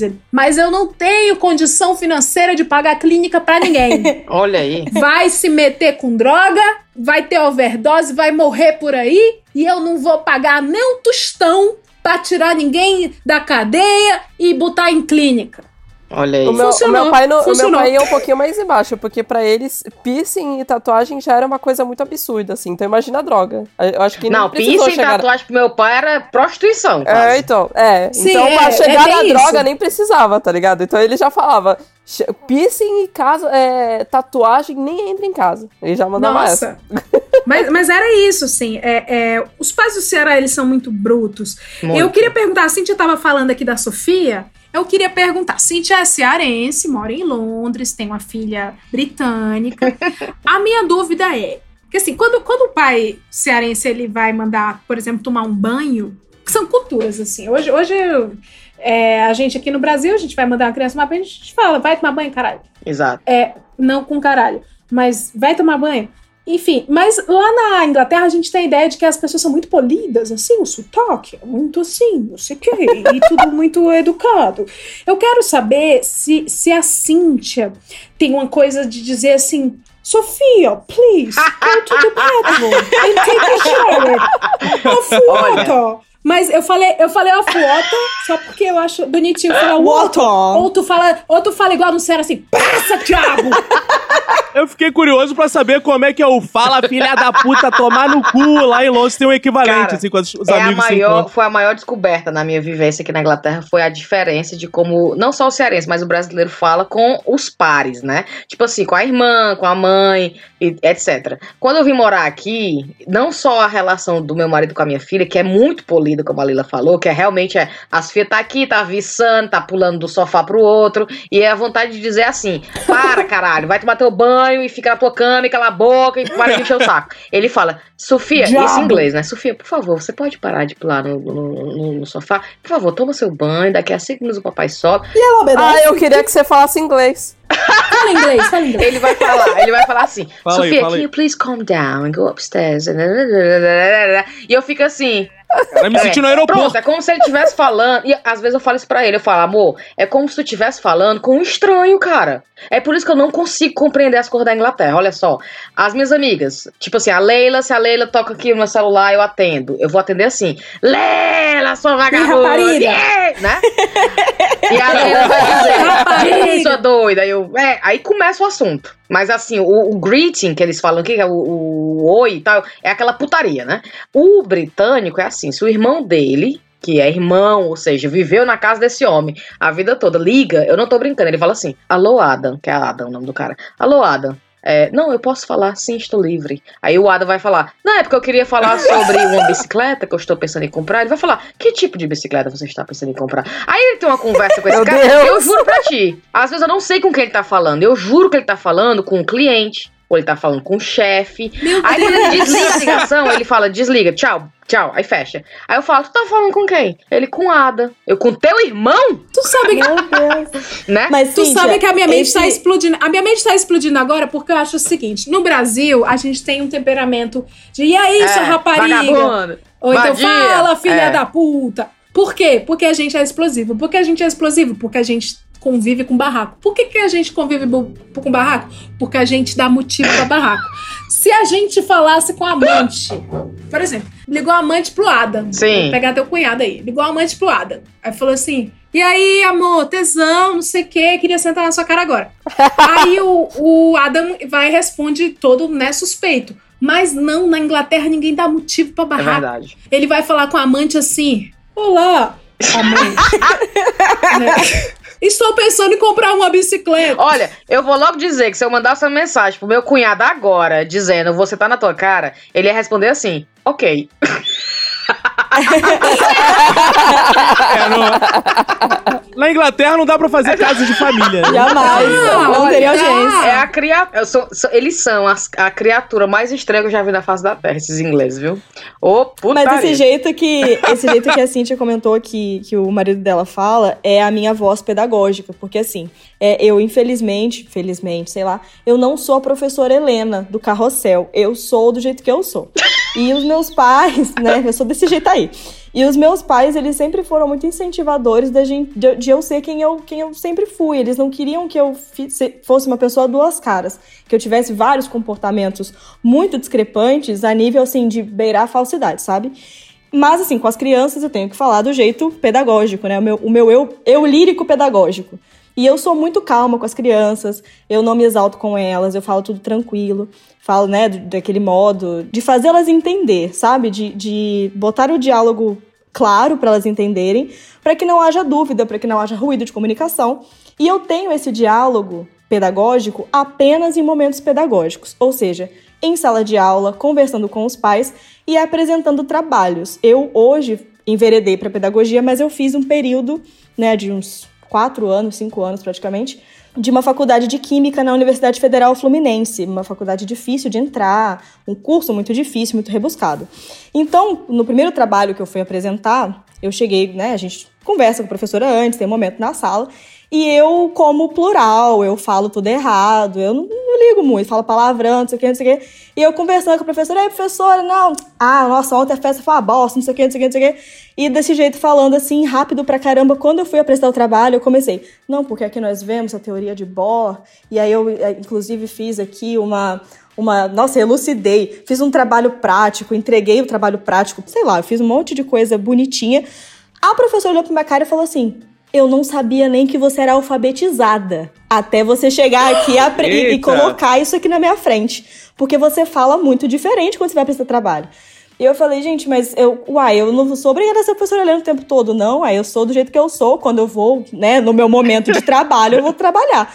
Eu acho que muita gente espera que mães, pais e professores sejam mães, pais e professores o tempo todo. Exato. E não dá. Não tem como. A gente não tem como manter o nosso jeito calmo, tranquilo, agradável 24 horas por dia. Eu sou professora dentro ali do período que eu tô trabalhando. E se eu encontrar com alguém, for encontrar com uma autoridade, alguma coisa assim, eu não vou passar vergonha na frente de ninguém. Mas que eu vou ser doida e beber meu gin e, e vou pra balada. Tem muito professor que se limita muito, muita gente, na verdade, pais, mães também, se limitam muito. A vida acaba quando chega um filho, sabe? Ou então a vida acaba quando a pessoa vira professora. E não tem que ser assim, não. A gente tem que incentivar que as pessoas sejam elas mesmas. Olha, Laís, eu tiro o chapéu, porque eu, o meu marido.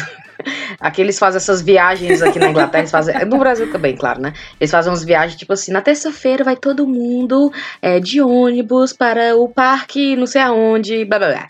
Aí vai ter todo mundo com a lancheira, tenha certeza, é, coloque tênis na, na mochila da criança. Aí você fica aí dentro, vai, vai-se embora, né? Aí a criança vai e tal. Aí eles perguntam assim: se algum pai tiver livre e quiser participar dessa viagem, diga o nome. Aí eu falo, não, né? Obrigado, mas não. Aí o meu marido, que ele é mais, né? Ele é mais, enfim, dentro desse negócio da paternidade, ele vou, vou. Aí ele foi, passou um dia nessa viagem de ônibus, de, de vai, vai para um parque, no- com várias crianças. Eu acho que é cada pai tem três crianças pra cuidar, sei lá o quê. Aí ele voltou traumatizado e ele falou: "A gente não paga nossos professores suficiente. É uma merda." ele voltou doidinho. Aí eu fico pensando, meu irmão, olha, a vida do professor. Aí eu tava no pub outro dia e foi o que a Laís falou. Eu falei, é verdade. Eu tava lá no pub bebendo, bebendo, bebendo, bebendo. Que você não se toca, você não tem esse tipo de responsabilidade, né? Aí na mesa do lado tava os professores. Eu reconheci a professora da Sofia. Né? Aí eu vi que ela tava lá bebendo. Aí eu cheguei e falei: Ai, desculpa, sou a mãe da Sofia. Aí ela ficou toda. Contra... Ela se contraiu. Ficou tipo. Ah, acabou a, acabou a noite, tá entendendo? Porque tinha a mãe de uma, de uma aluna. Aí eu falei, não, não, não, não vou deixar, né? Aí eu falei pras minhas amigas da mesa e falei, ó, a gente vai sair daqui pra não ficar perto deles, né? Vamos sair pra, lá pra fora, pegar uma mesa lá fora e tal. E eu paguei uma rodada de bebida, né? Eu falei, vocês merecem mais do que eu. Ai, olha, Cíntia, você não é nem gente, você é anjo, viu? Nossa! olha. E assim, o professor agora também, ele é professor, isso que a Laís tá falando é interessante. né? Porque ele tem que ser professor o tempo inteiro fora de aula. Com essa coisa de redes sociais, minha família é de professores. Tem muito professor na minha família. Minha irmã é professora. E, cara, todas as redes sociais têm que estar bloqueadas, por quê? Senão o aluno vai, vai ver a foto. Ai, no, professora não pode usar biquíni, professora não pode não sei o quê, professora não pode beber, professora não pode dançar, não, pode não sei o que lá. não pode ser vai- antifascista. Ah, quando época de eleição, época de eleição, é tipo print mandando pra professor divulgando coisa do PT aí. o professor de não sei o que lá. O professor não pode ter opinião política, não pode ter nada. O professor não pode ter vida. Eles sabe? esperam- Então é o tempo inteiro sendo Eles vigiado. esperam que a gente seja um ser assexuado, um ser que não tem nada, um ser que não faz nada. E assim, é, é difícil, cara. Eu passei pelo que a Cíntia passou aí como professora, mas eu passei um pouquinho pior. Eu passei com um aluno. Eu, infelizmente, já tive essa, essa experiência aí. Eu tava num. Tu foi printada? Então, oi? Tu foi printada, algo assim? Não, foi pior, foi pessoalmente. Foi mais difícil. Eu estava na- no carnaval da minha cidade, que é um carnaval que, assim, cidade é uma cidade relativamente pequena, então todo mundo sempre vai pro mesmo carnaval ao mesmo tempo, porque o pessoal da cidade é inteligente, divide os blocos para poder ninguém ficar, nenhum bloco ficar defasado. Então eu fui pro bloco, né, meu amor? Fui lá. Só que eu fui no momento de, de, de 2020 aí que a gente ainda não estava pandêmico, né? Gente, não, foi 2019, foi na temporada passada de Brasil ainda. Não era nessa temporada nova agora. E aí eu estava lá no bloquinho, tava de civil, tava de roupa curta, cheia de glitter na cara, com cerveja na mão. Já tava muito mais pra lá do que pra cá. E aí veio um aluno de uma escola que eu dei aula em 2013. Ele era menor de idade, mas enfim, esse bloco era meio familiar, assim, era um bloco mais tranquilo. E ele veio, eu, eu comecei assim, eu não vi ele, eu tava de costas. Aí quando você escuta uma voz assim, Tia Laís! Ai, Gente, Senhor. meu corpo. Ai. Olha, eu senti meu corpo saindo, assim, minha alma saindo do meu corpo. Ai, então eu quero morrer. Ficou mole na hora. Meu cu ficou mole, meu cu ficou liquefeito. Aí eu virei pra trás, virei pra trás. E, e- não importa, assim, quantos quilômetros de cidade grande você ande na sua vida, no meu caso, já mudei, não sei o quê. Vileiro é vileiro, que eu sei que é um, um tema por aqui. E eu era, assim, nossa, muito bêbada já, muito, muito tudo. E aí, ah, olhei pra trás, vi o aluno. E aí, assim, a gente não pode não reconhecer nome, mas a gente reconhece o rosto. Eu olhei, assim, aí ele, oi, professora, tudo bem? Eu sou o fulano e tal. Aí eu, ah, nossa, fulano. Ai, que legal, né? Tipo, sem graça, sem graça, sem graça. Eu fiquei até sóbria. Aí ele falou assim... Pô, professora, a senhora falou que ia passar pra gente o filme da Frozen aquele dia e a senhora não passou. Gente, tinha sete anos que eu não tinha dado aula pra ele. Eu falei, foi um, acho que foi meu master de engambelamento. Eu, falei, eu não falei nada, eu falei, ah, poxa vida, né? Desculpa e tal. E eu pensando, amor, a Frozen, uma hora dessa. Já fez até nevar no Brasil, Ah, tá descompensado, já nevou, já fez nevar no Brasil. Aluga, filha da puta, no Gente. porra. É, no, no Ceará teria. Vai, Vai te Mas é real. Não, mas o professor ele se sente vigiado o tempo inteiro. Eu lembro quando eu dava aula ali na Taquara, aqui no, no Rio, e eu saía, ia no shopping, era um tal, ia, ia pelos corredores do shopping assim: Oi, professor. Oi, oi, professor. Oi. Eu não sabia, eu não, tipo, uma porrada de aluno não decorava nada, cara. Tu é, era só. E quando às vezes já teve de virem parar. Oi, professor. Ah, você é professor do fulano de tal, né? É, ele é amigo meu e mostrou a foto sua da aula que você deu. Caraca, que mundo é esse, cara?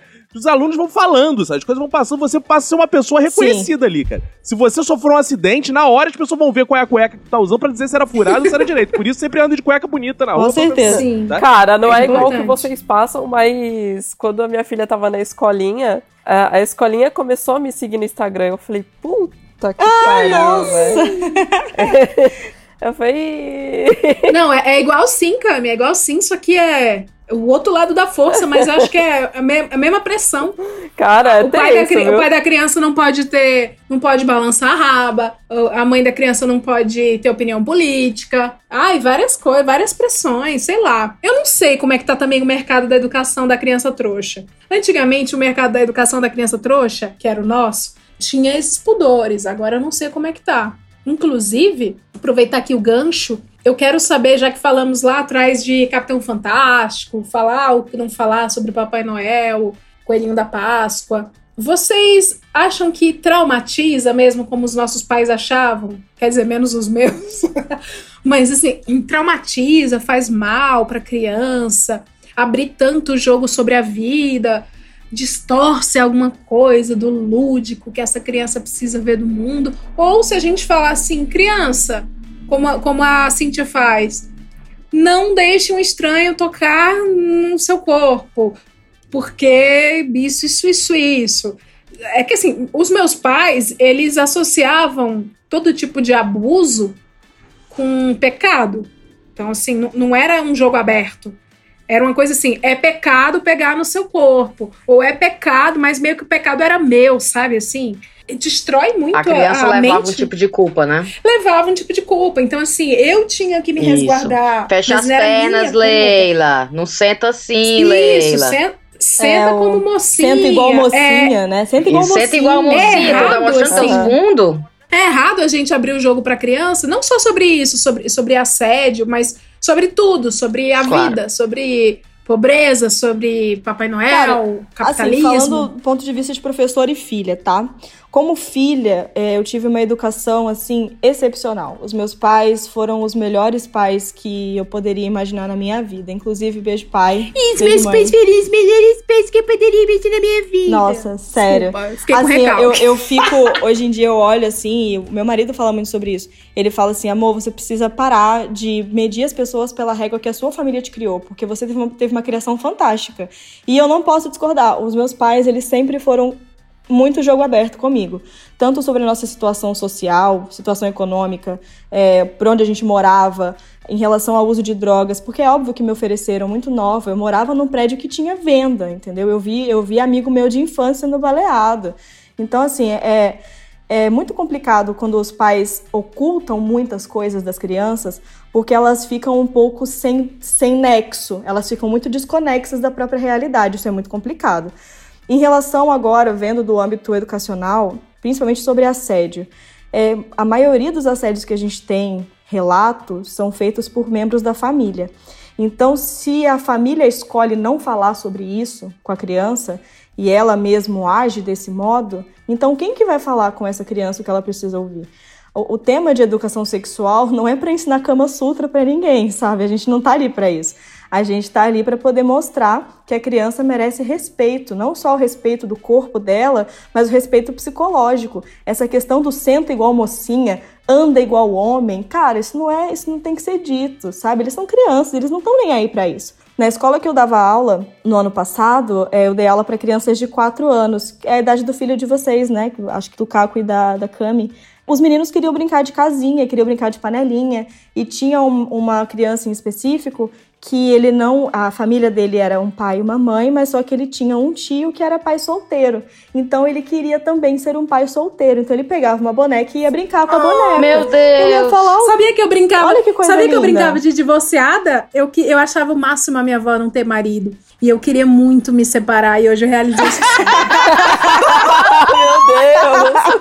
Mas eu achava o máximo a minha avó ser separada. Eu falava assim: caralho, minha é tudo, minha é separada, olha aí. Então, cara. assim, as Só crianças, as crianças entendem muito mais do que a gente imagina, Com sabe? certeza. Conversar com criança, é, abrir o jogo com elas, tudo na sua determinada faixa etária. Claro que você não vai mandar uma conversa que você mandaria para uma criança de 15, 14 anos, para uma, uma criancinha de 4. Então, assim, tudo tem Era sua isso que eu faixa ia falar. Eu não, fa eu não converso uma, é uma coisa dessa com a Alice, mas eu já dou essa ideia pra ela que as pessoas não podem ficar tocando no corpo dela. Isso é Claro. muito importante. Claro. Isso é muito importante. Eu acho que também existe uma coisa que aí é, é muito da percepção de cada família, porque aqui em casa eu não sigo muito essa linha da criança ingênua, idealista. Eu acho que isso deixa a criança muito vulnerável, sabe? Isso é uma percepção minha. Eu vejo que a gente exalta muito ainda e eu acho que tem limites e limites. Claro, alguém. Às vezes eu vejo assim, ai que lindo, o pai falou pro filho não sei o quê e não era nada disso. É- é- o enganar o filho é visto como uma coisa muito bonita, poética, como se a gente vivesse um filme da vida bela que o cara tava enganando pra esconder campos de concentração. Na verdade, só tá mentindo pro filho mesmo. né? Então, essa situação do enganar o filho, de falar que existe isso, de falar que existe aquilo, eu acho que você vai criando uma coisa que, quando a criança vai descobrindo que não existe, ela vai desconfiando de você mesmo, né? Que assim, porra, meu pai Também só mentiu a vida acho, inteira. Ela vai, se, acho. ela vai se sentir uma criança trouxa. Exato. Eu fui E, trouxa. é, então assim, ela começa a se achar otária. E, e tem uma coisa na nossa sociedade que é muito cruel, eu acho, que a criança que detém o conhecimento, ela não é vista mais como criança. Você pode ver que muita gente se refere a criança assim. Isso aí já viu de tudo. Essa, isso aí não é mais criança, não. Essa já sabe de tudo. Existe uma, um lugar que se coloca até sexualmente a criança, que ela deixa de ser criança a partir do momento que ela sabe. Como se ela estivesse pronta pra uma vida sexual, coisa do tipo. Então, esse lugar da ingenuidade, ele é visto de forma muito distorcida na nossa sociedade, eu acho. E eu acho que as crianças têm direito, claro, como vocês falaram, de dentro da sua idade, claro, e da linguagem que ela consegue decodificar, ter esse assunto com ela, conversar coisas, sem precisar você mentir pra lá na frente você desmentir, sabe? Você não precisa ficar construindo o mundo, o mundo todo na infância, que chega lá na frente você vai desconstruir. Claro que existe uma questão, por exemplo, é uma questão religiosa, que eu até brinquei aqui e tal, mas claro que o pai que ensina pro filho religiosidade e tal, ele acredita também. Então Uhum. é um direito dele ensinar ou não, e, e nenhum problema da avó ensinar e tal, e por aí vai. Agora, se você tá ensinando coisas que depois você vai só Exato. voltar atrás, eu acho que isso é um trabalho que você tá arrumando pra si à toa. Exatamente. À toa, como se o seu filho não pudesse viver sem aquela mentira. Ai, me abraça. Que- ah. Eu vou trazer tu aqui o pra. Vamos fazer Abraço agora, ô, Caco. cara. Caralho.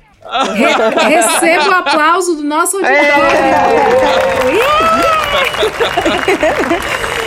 Cara, é, toda criança teve alguma tretinha com pertencimento. Eu acho que até adolescente, chega até a gente agora, hoje em dia, por que não?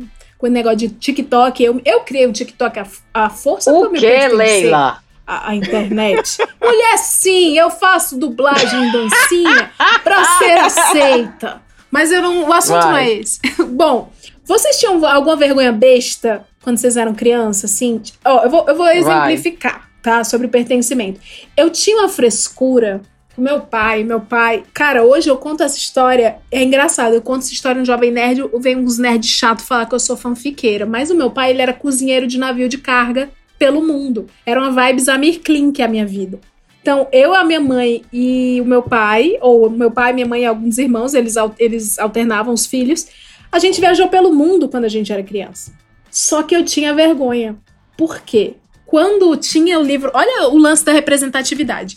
Tinha um livro de estudos sociais da escola, né? O livro de estudos sociais da escola, o pai não era igual o Caco, que é moicano.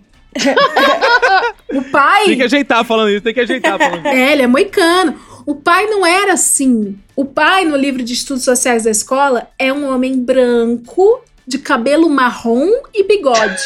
Ele não tinha barba como o Caco, ele tinha bigode. A mãe, no livro de estudos sociais, não era igual a minha mãe, nem nenhuma das meninas que estão aqui hoje. Era uma mulher loira. E meio que isso. Aí quando a gente ia no livro de estudos sociais da escola, tinha a profissão, né? Quando fala assim, papai, mamãe. Aí, papai é. Aí tinha algumas opções de profissão na época: bombeiro, policial.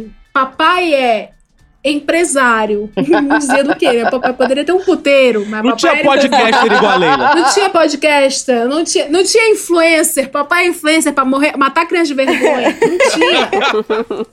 Mas, mas era isso. Papai era bombeiro, policial, empresário, sei lá qual a outra opção que tinha de profissão. Mamãe é dona de casa, secretária, É. era sempre as profissões servis, assim. E aí, eu tinha vergonha porque o meu pai era cozinheiro da Marinha Mercante. Oh, meu Deus. O meu pai viajava o mundo inteiro. E eu também. Eu morei no Japão um ano, quando eu tinha 5 para 6 anos. E eu nunca falei isso na escola. Porque eu tinha vergonha, era muito engraçado. Teve o dia da. Teve dia não, teve o ano que eu sumi da minha escola. Porque de repente eu fui morar no Japão. Meu Deus! E eu fui pro Japão em segredo. Porque o meu pai. E tu com vergonha disso. Sim, mulher! Tu, tu tá Caralho! pensando o nível de. Gente. Eu era criança trouxa pra caralho.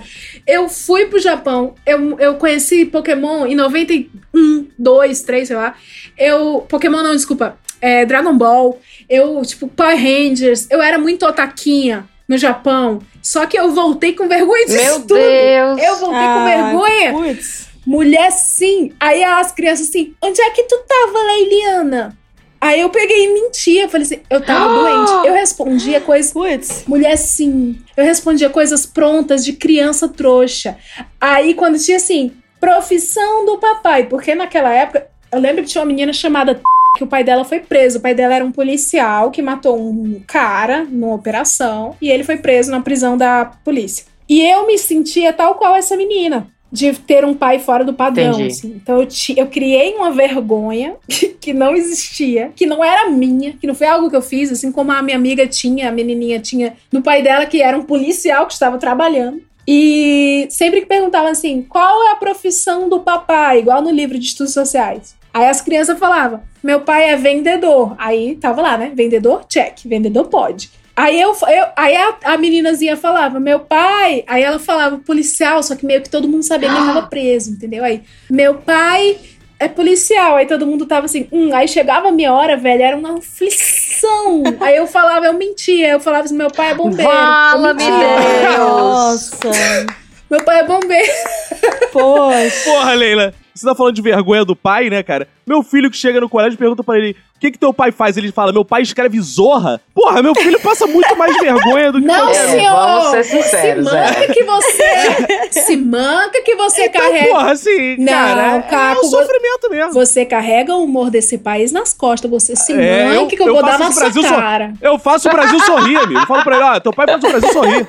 Mas é isso aí. Eu amo que você chama o seu filho de amigo. Ô, amigo. É, eu é amigo, meu irmão, culpado, é Rio de Janeiro. Meu patrão. Sabe, sabe a coisa de trouxa que eu fazia quando eu era mais nova? Eu fazia na escola, né? É, eu Ah. mandava um papel e Sei. dizia assim no papel: coloque é, é, um a cinco. Aí eu dizia: as cinco. É, quem, na sua opinião, são as cinco meninas mais bonitas da sala? Aí eu passava esse papel pra todos os meninos da sala na hora da aula, achando que eles iam me listar nessa lista, certo? Aí eu passava a lista, aí ficava o nome de todo mundo: Leila, Laís, Cami, nada da Cintia aparecer. Aí eu botava. Aí eu Até aumentava pra aparecia, né? 10. Quem são as 10 meninas? ah, muito bom. Olha a. E eu ainda não aparecia na lista. Tinha assim umas 12 meninas na sala, eu não tava na lista das 10. Eu, caralho, meu tô morrendo. Ou seja, né, a autoestima já. Cara, não, pô, vou, vou usar o lado inverso. Você sabe uma coisa que eu tinha muita vergonha? Era de menina bonita. Eu tinha muita vergonha. Porque eu me achava tosco, feio, magricelo.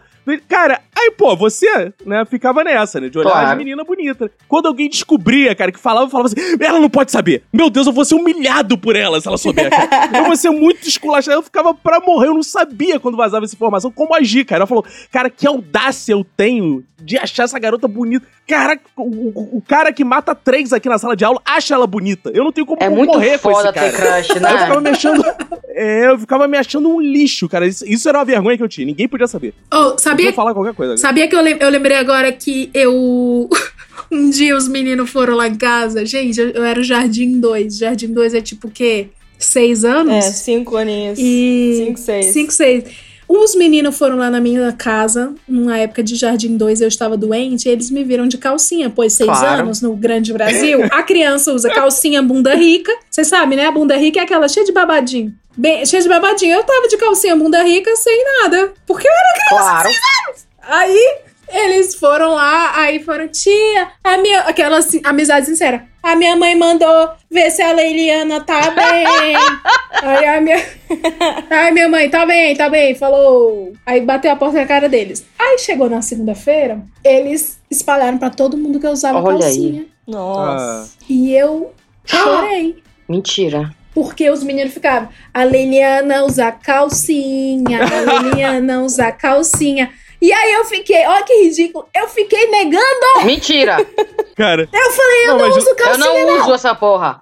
Leila, mas tem uma coisa dessa idade também, quando você é criança, assim, que qualquer coisa dito nessa voz é a maior ofensa, né? Se falarem assim, Leila tem cabelo. Leila não tem, eu sou careca. É qualquer isso, coisa é, dita é nesse verdade, tom é isso é ofensa do cacete. Isso é- Será que isso é o grande segredo pro governo? Se a gente falar assim, Paulo Guedes não é competente.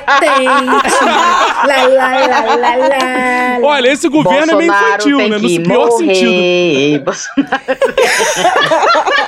Eu Vou acender amo. uma vela, peraí. Gente, será que.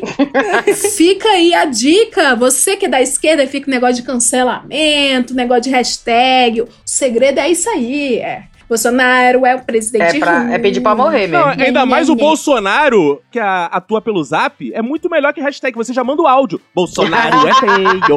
Bolsonaro é feio. É. Cara, quando cair num grupo de bolsominions, eles É. abrirem, não! Não! Ele é bonito! Ele é bonito sim! Bolsonaro Por que, que o Queiroz é depositou trouxa. 89 mil reais na conta da sua esposa? Por que, que o Queiroz depositou? Cami, tu tinha vergonha do quê, mulher? Quando tu era criança? Cara, eu sempre usei óculos, né? Eu quando eu comecei a usar óculos com 7 anos de idade. Então eu já sofria muito bullying naquela época. E eu era uma criança muito trouxa, porque tipo, eu era miudinha de óculos, me vestia mal pra caralho, que minha mãe botava uma roupa estranha em mim. E, e eu era trouxa por isso, porque a galera ficava me xingando, tá ligado? Quatro olhos, cinco olhos, dois, é, como é que era? Dois Dois de vidro, dois de. Cara, eu esqueci. Era um. Fi... Eu só sei que tinha um fedido, que era o olho do cu, obviamente. Era Ai, muito peraí que eu quero saber como é que é esse negócio aí. Ai, mano, era quatro olhos, era cinco olhos, dois. Eram os dois meus, os dois de vidro. Cara, um tu tá fedido. brincando. Aí o fedido é o olho Eles do cu. Não acredito. Gente, que É, sensacional. o- aham, era. Era nível assim, tá ligado? E eu chorava, eu chorava pra caralho. Mas eu choraria Era hoje, tá? Eu, eu, eu... Ah, eu É- consigo é triste, imaginar viu? isso. É vai triste. Cami tem cinco olhos, dois de carne, dois de vidro e um fedido. Isso, Eu dois sou- de carne, Ai, viu? Deve ser claro, pô. O professor sabe dos bullying. O professor já sabe a sonoridade dos bullying. Cago! É, esse bullying, essa, essa musiquinha, você pode realmente destruir qualquer pessoa. Se você Pode. falar assim, Pode. a sua mãe acabou de falecer. Pode, nhe, certeza. nhe. Cara, isso assusta mais que a música do tubarão, cara. Tum, tum, tum, tum. Isso é muito mais assustador. Tum, dum, tum, dum, tum, dum. Nessa idade aí, escolar, eu lembro que a minha mãe, ela não tinha muita paciência pra cortar cabelo, levar pra cabeleireiro cortar cabelo e tal. E ela cortava o cabelo da gente tudo igual. Eu, meu irmão, minha irmã, tudo a mesmo corte de cabelo. Aí eu lembro que eu parecia um meninozinho, né? Indo pra escola. Aí eu lembro que no primeiro dia, e eu muito descontente com esse cabelo, eu, diabo, essa porra desse cabelo, mas vamos nessa, né? Aí eu lembro que eu sentei lá, aí na hora da chamada, né? Aí tá, tá, tá, fulano, não sei o que, Amália, tal. Aí chegou no C, aí Cíntia. Aí eu falei, presente. Aí todo mundo virou, Cíntia? Mas não é um menino? Ah, meu Deus. Eu acho que eu, eu acho que se tivesse um ônibus passando, eu teria me jogado na frente.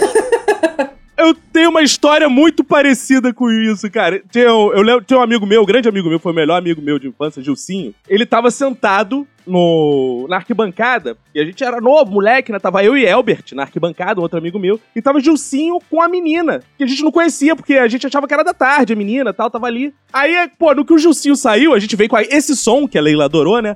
Gilcinho tá namorando, Gilcinho. Aí o Gilcinho, porra, é o Randel, é o Randel! Porra, para com isso, era um menino, mas ele parecia o Shun de Andrômeda. A gente achou que ele fosse uma menina, cara. E o Randel tinha uma história maravilhosa que a gente não conhecia, porque o Randel, além de tudo, né, dele sofrer perseguições por parecer uma menina, ele, cara, tinha um nome, o pai ainda fez isso com ele. O nome do Randel era Ledimar ao contrário, Oh, era o nome do Deus. pai.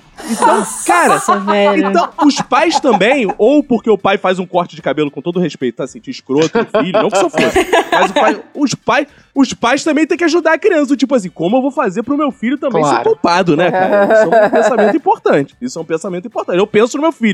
Cara, vou, vou ajudar o moleque a ser poupado. Né? Eu posso tirar uma dúvida com vocês, que é uma curiosidade que eu tenho? Tipo, Lógico. no meu, no meu colégio, assim, é bom que são três mulheres, quatro mulheres, né, contando com a host. Cara, no meu colégio tinha uma parada que me fazia passar muita vergonha, que é o seguinte, o banheiro masculino era diferente do banheiro feminino. Porque quando saía da educação física, o banheiro feminino tinha divisória, tinha água quente, Uhum. as meninas saíam, entravam nos seus banheiros, entrava cada uma na sua cabinezinha e tomava banho. Eu, quando saía da educação física, meu irmão, e o colégio que eu estudava era meio esquema de presídio. Eu entrava no colégio que era só cano, no banheiro feminino, e tu tomava banho do lado dos marmanjos de 16, 17 anos, tudo pentelhudo já. Então eu ficava me cagando de medo, cara, de tirar. Era uma vergonha que eu tinha na Ai, minha cuequinha Deus. do Superman ainda. Véi, eu, Porra, eu cara. nunca nem tomei banho na escola, velho. É, então era, então era bizarro. Isso era uma das vergonhas que eu tinha também de criança. De que era mostrar a na piroca pros escola. outros, era? Mas, mas, mas, mas a minha escola não Eu- tinha eu- essa, essa mecânica de tomar banho Eu não tomava banho na escola tinha também, isso. não. Que diabo de escola é Na essa? minha, Eu também na não. minha também não. Eu também não, É, mas eu, é- eu tô amando. Meu colégio era presídio, cara. Eu tô amando colégio- ah, tá o que- desprendimento da Cintia de falar piroca. Ah, mas é, né? Com pô? vergonha da piroca. Como é bom brasileiro. Oh. Pô, você, você chegava ali com a, né, cara, com a sua salsicha em conserva e tinha gente já em outro estado de evolução. Ô, nada a Era um ver. problema, sério. nada a ver com piroca, mas com é, é, a morfologia é parecido. Eu tinha vergonha de comer banana na escola, na, lan- na lancheira. Na lancheira, porque assim, na minha escola o hype era cantina. Era, can- nossa, eu também, Leila. Porque a cantina era uma parede quebrada com retângulo e tinha um senhor lá dentro, seu Moraes. Seu Moraes vendia salgado e suco e refrigerante. Todas as crianças. Eu vou falar esse spoiler. Você que é vegano, você que é vegano, você que é Paula Carcela, você que é Rita Lobo, que tá ouvindo, vai ter chabu em alguns anos, tá? Com filhos de vocês. Porque meus pais, eles me educaram no, no jeitinho Paola Rita Lobo vegano de ser. Não por serem veganos, mas por serem pobres mesmo. E, Isso. e eles não deixam. Eu fui tomar refrigerante, sabe quando, Caco? 12 anos Caralho, de idade. Leila, nossa vida é muito não parecida, cara. É parecido, mas é Eu porque tive era um amigo caro. que caiu no azar de falar com 15 anos, foi pela primeira vez no cinema, com a LED humilhou ele até não poder mais. Então cuidado com as revelações na Então, escola. mas é isso, eu fui tomar minha Coca-Cola com 12 anos quase. E, mas é porque era caro. E na escola vendiam a merenda, né? O lanche. Eu- eu E o tive legal era isso. comprar o lanche da escola, né? O legal era comprar na É, é cantina. levar o dinheiro e Exato. comprar na, na E aí escola. tinha, as crianças compravam pão de queijo, enroladinho, de salsicha, é, coxinha. É, não tinha empanada, que a cultura empanada argentina não chegou no Ceará na época, mas era tudo É. pão, né? Pão de carne, pão de queijo, pão de frango. Enfim, meus pais metiam ali uma, uma lancheira genérica, porque todas as crianças tinham a lancheira temática do personagem É. da época. O personagem E é do Zeitgeist. cuzão, né? Porque levava, levava lancheira cara pra quê? Pra mostrar, porque ia comer lá na cantina. Exato! Levava Tinha a na lancheira, a lancheira era tudo do personagem Zygost. Tinha o personagem da época que era, sei lá, o Ryu do Street Fighter. Tinha o personagem Mickey Mouse. Tinha o personagem Thierry Figueira, da novela Malhação. e eu não! A minha lancheira, que não era lancheira, era uma Hellis merendeira. Uma azul. Azul, bandeira do Brasil. Uma- da cor. Exa da cor verde bandeira, exatamente. Tinha o que que a minha mãe metia lá dentro? Banana. Banana. E ela ficava lá dentro o quê? Preta. Ela não tinha, ela não tinha refrigeração. Ela apodrecia lá dentro. Aí tá. Eu tinha vergonha. Há um dia, as crianças que falaram que eu usava calcinha descobriram que eu comia Ô, banana. Leila. E o meu apelido foi Macaquinha por muitos anos. Nossa, pesado. Macaquinha, comi banana. E a, sua- a musiquinha. A voz, a voz aí, ó. A música, a música. Macaquinha. Leila Com Macaquinha. Leila come banana de calcinha, como qualquer ser humano. Mas a gente era muito trouxa. Enfim, gente. A, a minha vergonha com o horário do lanche, assim, é que eu sempre tive problema de bronquite, asma, tudo que é doença de respiratória desde novo, né? Depois de velho que eu parei de ter, graças a Deus. De- Deus me poupou eh, de ter dois problemas juntos, velhice e problema asmático. E aí, cara, sabe qual é o problema? Eu sempre vomitava na hora Fala. do. Eu era o cara que tava as crianças e eu estragava o lanche de todo mundo. Quando armava aquela Como mesa, assim, assim, gente? Cara, armava. A hora do- da merenda, né? Criança comia no mesão, não era igual. Ainda não ia pra cantina, né? Nesse período mais novo.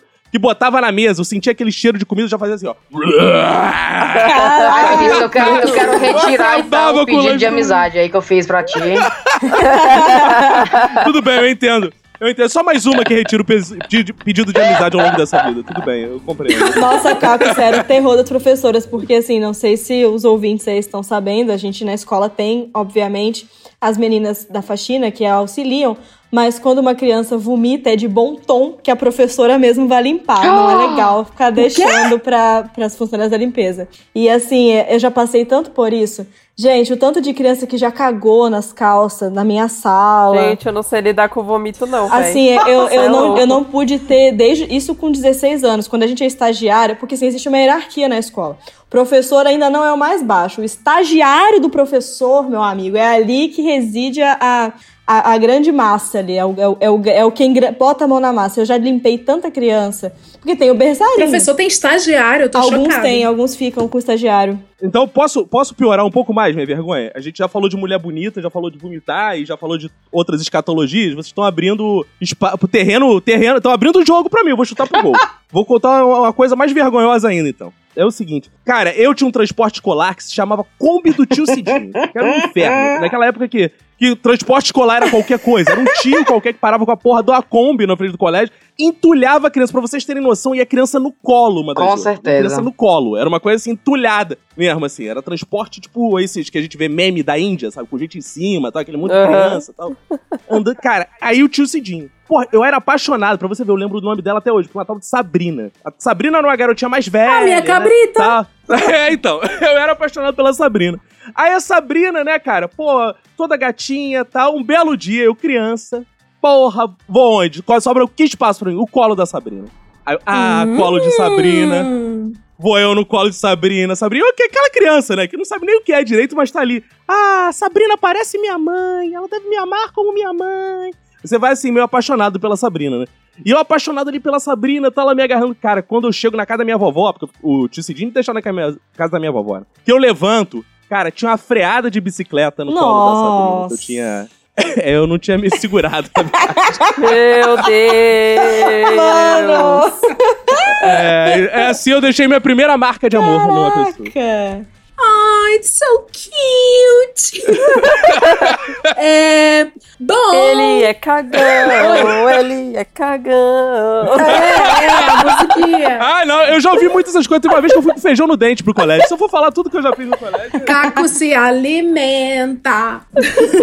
É muita vergonha, é muita vergonha. É uma vida repleta de vergonhas escolares. É, trouxe aqui alguns e-mails com alguns cases de trouxa criancice dos nossos ouvintes, tá? Pra gente ler, pra gente debater essa coisa da compreensão lúdica de algumas questões do mundo. Ou seja, por que nós fomos tão otários quando fomos pequenininhos? E enquanto a gente comenta, sintam-se, por favor, convidados à vontade, tá? Se vocês lembrarem causos também do que vocês viveram, coisas parecidas, beleza, tudo bem, bora lá. E eu queria lembrar você, ouvinte, que esse é o quadro Leitura de E-mails, é um quadro novo aqui no Hoje Tem, totalmente inovador no mercado de podcasts, que é a leitura de e-mails de ouvintes, uma tradição que, como vocês sabem, eu inventei e que vem sendo pioneira ao longo de mais de uma década no mercado de streaming. Não é? Parabéns, Eu me Leila. sinto muito. de- Ai, gente, eu sei. Eu- Se eu não fiz, se você não fizer, Leila, quem fará? Pra me diferenciar é, dos programas que tentam imitar o Hoje Tem, infelizmente, mas enfim, o sucesso é isso. É, para atrair a crítica que insiste em dizer que nós somos um programa baixo, sem erudição, sem qualquer compromisso com o ensino, com a qualidade, mesmo eu trazendo uma pedagoga, dois pedagogos aqui, eu tomei a liberdade de nomear os e-mails como se fossem títulos de tese de doutorado. Então, assim, eu vou ter mais chances de ser aclamada os principais órgãos de educação do país e, obviamente, isso não inclui o MEC. Então, vamos lá pro nosso TCC, que eu estou chamando de Terceiro Comando da Capital. Meu Deus. Eu bebi, bebi pra caralho. Bom, os e-mails eu tô chamando de TCCs, eu vou dar, eu vou dar títulos de teses. E aí eu vou pedir pros nossos convidados lerem. Vou começar pelo Caco. Opa! O Caco vai ler o primeiro e-mail, tá? Sim, senhora. O título do TCC é Relação Criança e Capitalismo. Pode ir? Pode ir. Relação Criança e Capitalismos, de David Ribeiro. Oi, Leila. Tudo bem? Acho que as maiores inocências da minha infância foram duas. A primeira foi uma vez que achei 25 centavos e minha avó disse que era pra comprar o gás. Eu cresci imaginando que o botijão custava 25 centavos. E a outra foi ouvindo Leandro e Leonardo. Quando eles cantam A gente dança moda sertaneja, tomando cerveja e comendo batom, anos depois descobri que comer batom significa beijar na boca. e eu cresci indignado com a ideia de tomar cerveja e comer chocolate e batom. Bom, é isso. Muito obrigado pelos programas. Eu amo de verdade, um beijo. É, cara. Comer batom. Comer batom. Eu lembro que eu tinha, tinha a música Veste a Calça Centro-P e eu achava que era Veste a Calça Centro, centro Peito. e a música dizia Deixa o biguinho de fora. Só que na minha imagem, no meu imaginário, a calça centro-peito cobria o binguinho de fora. Cobria o Verdade. binguinho de dentro. Então ficava centro-peito. Agora, Só lembrar o David aqui também, uma coisa interessante, que assim, a, a literatura, a poesia, ela é polissêmica, né? Então tem muito significado. De fato, se ele quer que seja batom ou chocolate, nada impede, ele não está Exato. errado no lugar dele de ouvinte, consumidor da obra, Boa, de achar cara. isso também, né? Isso aí Sim. fica à vontade, não existe só uma outra. Eu diria que eu iria pensar que é comer o batom mesmo. Batom. É, Batom ruge, é, também. Ah, eu Ruge. acabei de lembrar de um negócio sobre isso. Ah, Então a gente ensina ciranda pras crianças hoje em dia, né? E aí eu tava na minha aula, esse ano isso, antes da, da pandemia começar. E aí a gente tava lendo aquela ciranda do O anel que tu me destes era vida e Sim. se quebrou. O amor que tu me tinhas era pouco e se acabou. Pois é. Aí eu li todo o texto, não sei o quê. Um aluno se levantou depois, professora, eu acabei de descobrir uma coisa. Aí eu, fala, o que, que você descobriu? Ele, acha... Aí ele falou assim, pro, eu achava que Tumitinha era o nome do personagem. Eu achei que era o Tumitinha. Ô, senhor! o amor que tu me tinha. O anel que tu me tinha. Que susto! Achei que tu fosse falar o amor que tu metias. Ó o carioca, o carioca. Eu tava imaginando que a história ia pra esse lado. Ó o carioca aí, ó. O carioca aí, ó. O amor que tu me tinha era doce de acabou. Toma, toma, Toma, toma, desce, desce, desce.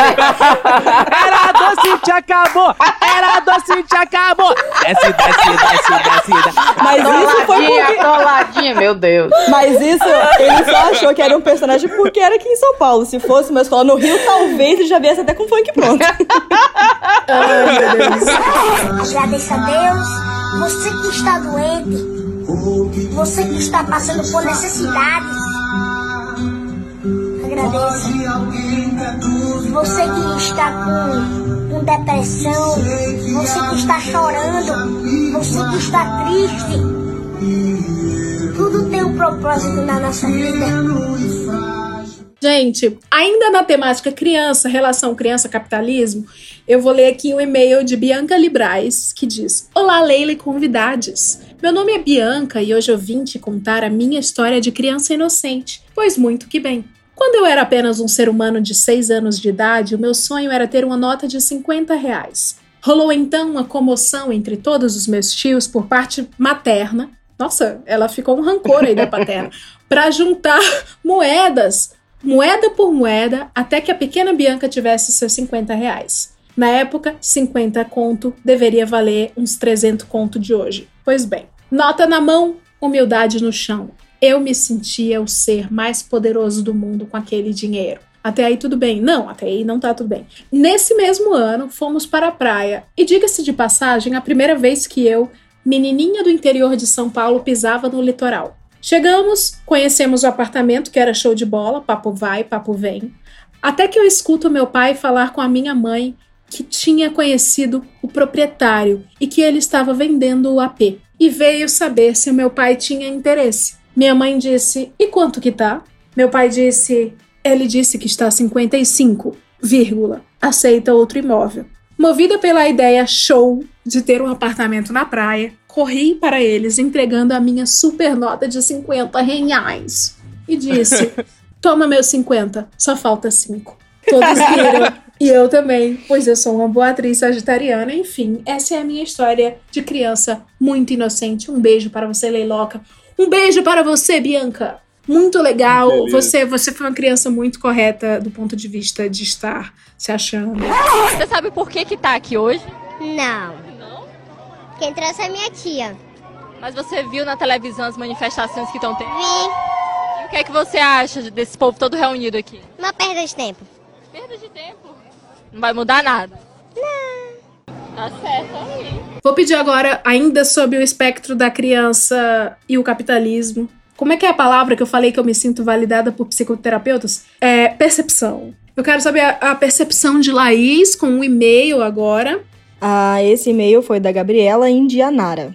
Venho a público dizer o quão trouxa eu era quando era criança. Por duas razões, ainda por cima. A primeira delas é que minha irmã e eu, neste momento desistindo de prezar pelo bom português aqui, ela põe esse parêntese, juntávamos as moedinhas em que papai nos dava. Eu sempre fui pão dura e quase nunca gastava. Minha irmã, às vezes, comprava uns doces na mercearia do bairro e a gente fazia nota mental de que ela tinha menos do que eu na divisão. porque eu não sei que raios a gente tinha na cabeça de guardar as moedas juntas ao invés de individualmente. Nessa história, ela acabava sempre aproveitando um pouco do que, do, do que juntava, e numa eventual divisão, ficava com o mesmo do que eu.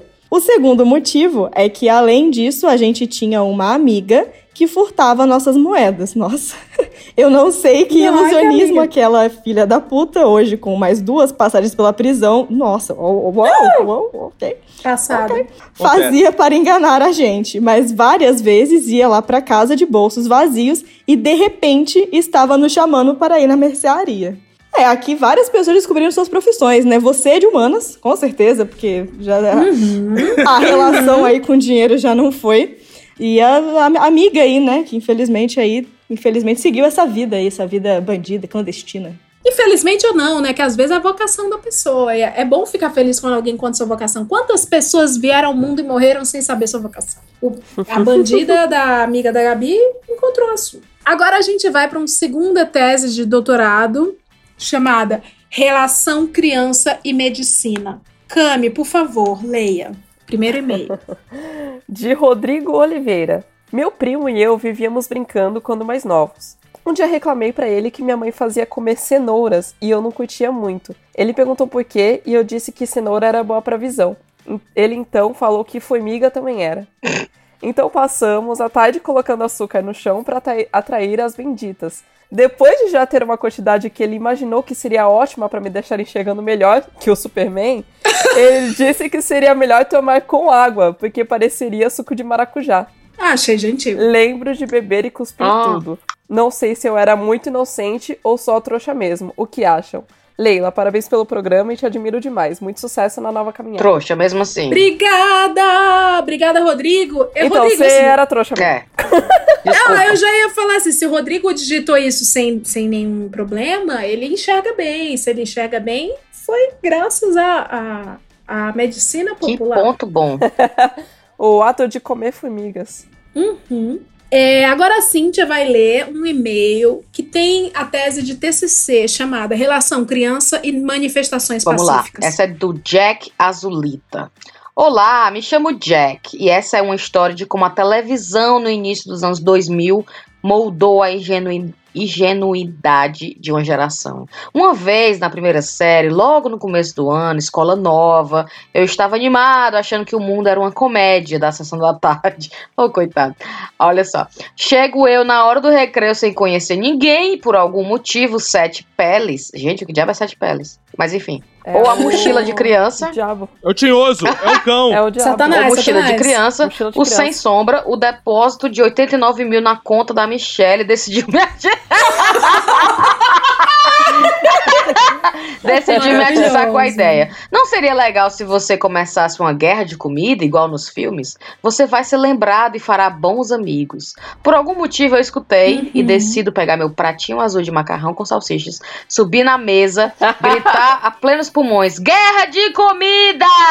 E atirá-la ao longe. O prato caiu solitário num canto, nem acertou ninguém, e então eu percebi que o murmúrio típico de uma aglomeração bacana de crianças tinha dado lugar a um silêncio ensurdecedor, seguido de várias risadas. No fim, a minha ingenuidade rendeu uma ida à diretoria da minha primeira semana. Não fiz muitos amigos, mas com certeza fui lembrado por um tempo como o garoto da guerra de comida. PS. Não tentem fazer uma guerra de comida na escola. Além de provavelmente serem ignorados, é um desperdício de comida. Obrigado pela atenção, bebam água. Isso tornou uma pessoa ele consciente, né? Ele ficou consciente depois Lembrei, dessa. Porra, não, fa- fazer guerra de comida hoje em dia, tu Com pede pra ser certeza. atacado, né, cara? Porque tá tudo caro demais, né? Tu quer Sim. arroz na cara. Não pode ter arroz, não. Meu sonho se tornou realidade. Que sonho é esse? O meu sonho é ter, é ter uma escola grande, com cheio de cadeiras, uma na frente da outra. E, a- e o meu sonho se tornou realidade. Que legal! E aí, o que, que você está sentindo nesse primeiro dia? É, eu tô me sentindo um, adorável. Nem arroz, porque arroz tá caro também. É, agora a gente vai para o TCC, a tese Relação Criança e Linguística. Eu vou pedir pro Caco ler o e-mail de Samara Drummond. Dumont. Relação criança e linguística. Samara Dumont. Quando eu era criança, no interior da Bahia, tínhamos uma empregada doméstica que tinha crescido na Ilha do Governador e usava várias gírias cariocas aí, quando conversava. Mas tinha uma gíria em especial que ninguém sabia o que significava e poderia ser usada em diversos contextos e em várias formas gramaticais: substantivo, adjetivo, verbo. Eu, criança inocente, insistia pra ela me dizer o significado, mas ela não dizia nunca. Pelo contrário, fazia acordos comigo do tipo: lava o banheiro que eu te digo, passa pano nos armários que agora eu vou te contar. Fada. Eu cresci, perdi o contato, perdi o contato dela e até hoje eu não sei o que significa o termo desoide, nem se ele existe. Fui trouxa, mas hoje eu lavo um banheiro como ninguém. Desoide! Samara, Desoide. o que é desoide? Alguém sabe o que, que é? O que é desoide? Caco, você que é Desoide é carioca. alguma coisa que a mulher inventou só pra fazer ela lavar. Velho, mas então, eu, eu tive uma situação dessa aí que era. o quê? Não, rapidão. Eu acho que desoide é desordem. Ah, nossa, Será? real. Ah, Porque eu- cara, isso seria um plot twist foda. Seria. Arruma essa casa toda que eu te falo que é desoide. Não. Desoide é o que tava antes aqui. Tá uma desoide isso aqui, tá desoide. Perfeito. O que é desoide? Arruma aí que eu te digo. Cara, mas então, eu tive uma situação dessa, de uma palavra, assim, enfim. Ah, eu era bem criancinha, daí acho que eu devia ter uns oito, sete aninhos. Não, menos, menos, eu era mais pequenininha. E aí, ah, uma vez eu abri a geladeira, não vi o que eu tava procurando, fechei. E aí fui falar com os meus pais, foi com a minha mãe, na verdade. Falei, mãe, eu quero se tem. E aí ela falou, se tem? Que diabo é se tem? Aí eu falei, não, eu quero se tem. Não tem se tem, eu quero se tem. A minha mãe, tá, mas eu preciso saber o que que é. E aí eles ficaram nessa sessão de convencimento pra poder me lembrar do que que era o, o raio do se tem. E aí, por fim, a família inteira tentou ajudar. Ninguém entendeu, eu não consegui explicar o que que era. Minha tia deu uma ideia e falou: ó, larga no mercado. Que aí ela vai até o se tem e aí a gente descobre que hack é esse. Fomos pro mercado. Minha mãe me soltou. Ela falou que eu fui direto pra sessão de Danone. Peguei, né, o Danoninho lá, né? Falei, mãe, se tem, é esse aqui que é o se tem. Aí minha mãe olhou assim, aí veio aquela, sabe quando vem as visões da Raven, assim, ó, que ela lembra o que, que ela tinha feito? Ela falava comigo, eu falava assim, mãe, eu quero Danoninho. Aí ela falava assim, Laís, vai na geladeira e vê se tem. Se tiver, você pode comer. E aí eu grudei na cabeça Deus! Ai, ai, ai, ui, ui. Fica aí a dica pra grande indústria. Pra ver se tem, se tem uma condição de criar o... se- condição de criar o se tem. Laís, vou aproveitar. aí podcast concorrente chamado Se Tem. Se tem, se tem. É, tem hoje tem, vamos Verdade. ver se tem.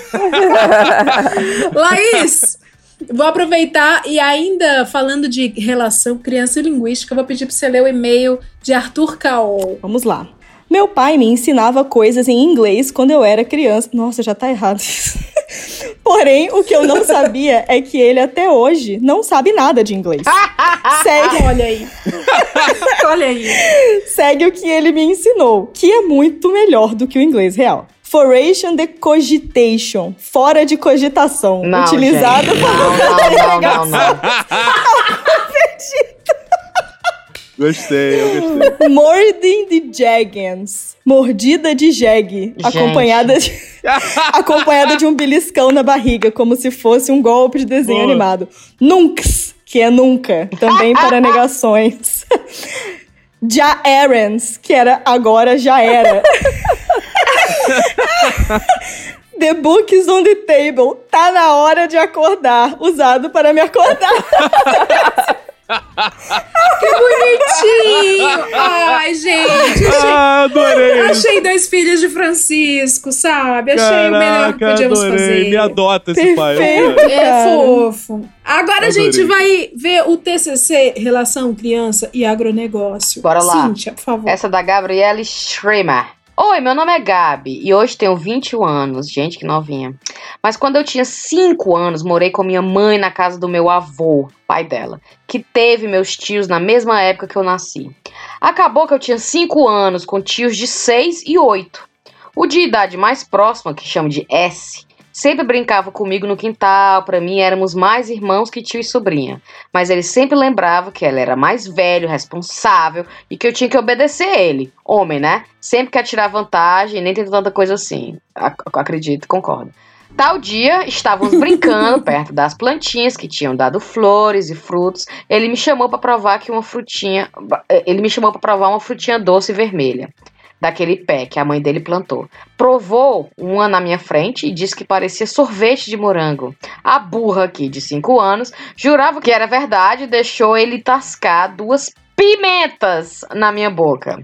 A casa era enorme, com os gritos que eu dei, todo mundo apareceu lá. Ninguém sabia o que era, porque eu não estava machucada, só chorando, gritando muito. O desgraçado, com medo, não contou o que aconteceu e eu tive que ir lá apontar o que ele tinha feito até começarem a me dar água, açúcar e leite para passar o queimado. O resultado foi que eu fiquei proibida de brincar fora de casa e com as outras crianças, porque eu era uma menina muito frágil. Hoje em dia, essa família me abandonou completamente porque resolvi estudar, trabalhar e sair de casa. O certo seria arranjar marido. Gabriele, pelo amor de Deus, faz exorcismo aí nessa casa. Não, Gabriele militou, militou sem prometer, mais uma vez aqui, fada. É meio espécie de história de Adão e Eva essa. Sim. Eles estavam ali arrancando o fruto do conhecimento do bem e do mal e de repente começa a gritar e tudo acabou no inferno, né? Eu não, sei você, eu deve ter uma mente muito é, imunda. Eu tava imaginando que seria outra coisa. Que é isso? Meu Deus. Mulher.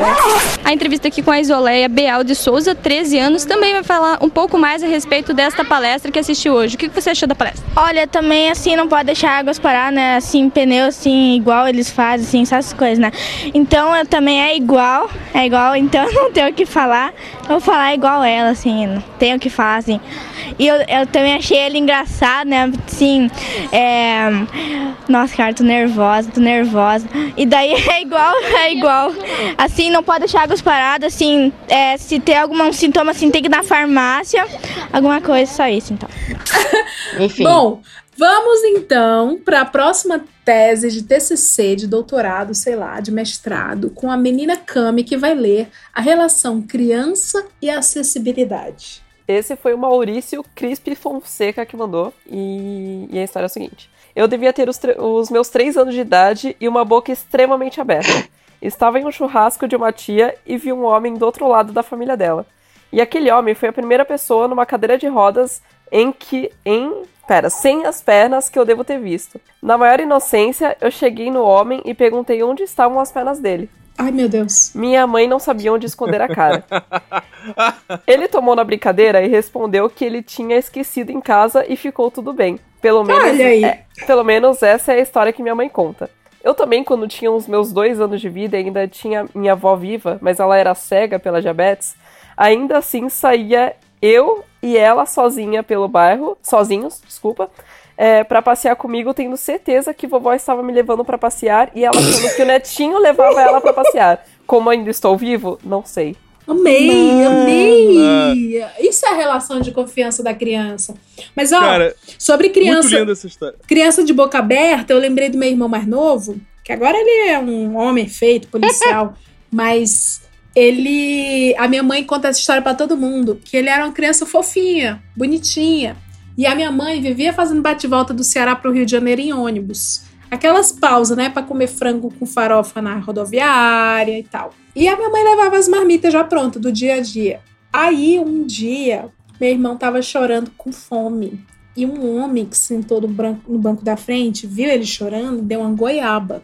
O meu irmão comeu a goiaba, aí o homem falou assim: Ai, que bonitinho você. Aí o meu irmão falou assim: Fecha tua boca, tua boca tem cheiro de cocô. Meu Deus! Mãe falou assim: Menino! Aí, ele, mas, ele, Deus. mas ele tem a boca dele fede cocô, mãe. Ele tá falando, eu quero comer. Meu Deus. A sinceridade infantil, né? Desconjuro. Desconjuro. Mas isso do, do cara sem me lembrou uma história do meu pai. Tava numa festa com um amigo dele, né? Walter. E a gente lá brincando, e tinha uma criança tacando terror na festa, né? Aquela criança que vai na festa, porra, disposta a, Estragar. a destruir sim. tudo, né, cara? E o pai dessa criança, uma coisa que eu descobri na vida, que é uma verdade depois que eu tive filha, é quanto mais agitada a criança, mais foda seu pai, né, cara? Porque o pai já Claro. tá exausto também. Aham. Ele quer, quer terceirizar a criança lá na festa. E o pai, foda-se, né? E tá a criança lá brigando com todo mundo, empurrando todo mundo, chutando todo mundo. Aí o Walter, amigo do meu pai, fala assim: pô, tu tá dando chute aí em todo mundo, legal, né? Tu é ninja mesmo, né? Aquele papo de criança. Ele só, quebra mesmo, criancinha malvada. aí fala: pô, chuta a perna aqui do tio, mas chuta forte. Só que o Walter tinha uma perna daquelas antigas mecânicas, sabe? Daquelas caras de madeira mesmo, né? Aí vem a criança, pau na perna do Walter. ela, Caralho. Começa a chorar, parou, sossegou em dois segundos, cara. E isso, isso, isso é o que acontece, né? Quando o, deficiente usa, usa aí a, a sua habilidade válido. especial. Justo. Eu tô aqui com a relação criança-ruptura de barragens. A gente sabe que essa coisa é muito séria. A Vale tá tentando acertar, né? Pelo menos como vai reaver os danos com as populações dos lugares onde houve ruptura de barragens. Então eu trouxe aqui é um caso de Marcos Júnior que diz: Olá, Leila e possíveis convidados deste podcast maravilhoso. Meu nome é Marcos, sou de Minas, vivo em Brasília e faço faculdade em São Paulo, uma zona de endereços. Contar-lhe-ei a minha odisseia gástrica de meus 7, 8 anos de idade. Certa vez, meus irmãos foram ao aniversário, entretanto, relutaram em me levar, mas disseram que trariam um pedaço de torta salgada para mim, e desse modo fizeram. Eu, muito agradecido, comi a torta no dia seguinte antes de ir para a escola. Fui feliz e de barriga cheia. Quando chegou a hora do recreio, eu desci para o pátio e fui comer a minha bolachinha recheada muito feliz. Porém, em certo momento, senti uma força maior surgir dentro de mim. Percebi na hora que era um presságio de que situações calamitosas viriam. Porém, achei que passaria de forma espontânea. O recreio acabou e eu subi para a sala. Quando adentrei o recinto, mais uma dessas pontadas de dor na barriga me atingiram. Lembro-me de pensar na hora que essa provável era a pior dor que eu já havia sentido na minha vida. Parecia que o meu corpo era oco por dentro. meu Deus. Sentei em minha cadeira no desespero de toda a situação e dessa vez a dor veio com um peido que eu não consegui segurar. Ai, meu Deus. Provavelmente esse foi o peido mais fedido que eu já dei na minha vida. Eu me sentava na frente. A professora ficou muito brava e perguntou quem foi. E pediu para que, em circunstâncias como aquelas, saíssemos da sala. Eu, obviamente, nem esbocei o menor sinal de culpa. Tampei meu nariz como os outros e fui mexer na minha mochila para não chamar atenção. Na situação vergonhosa que eu estava, decidi que pediria para ir embora, dizendo que estava com muita dor de cabeça. Amigo, não cola, tá? Mas como em toda boa escola, obviamente me mandaram descer e ficar na direção para ver se passava dor de cabeça. Ao chegar lá, me sentaram numa cadeira e pediram para eu ficar quieto, que se piorasse muito a dor, era para eu avisar. A dor nesse momento, tô coitado.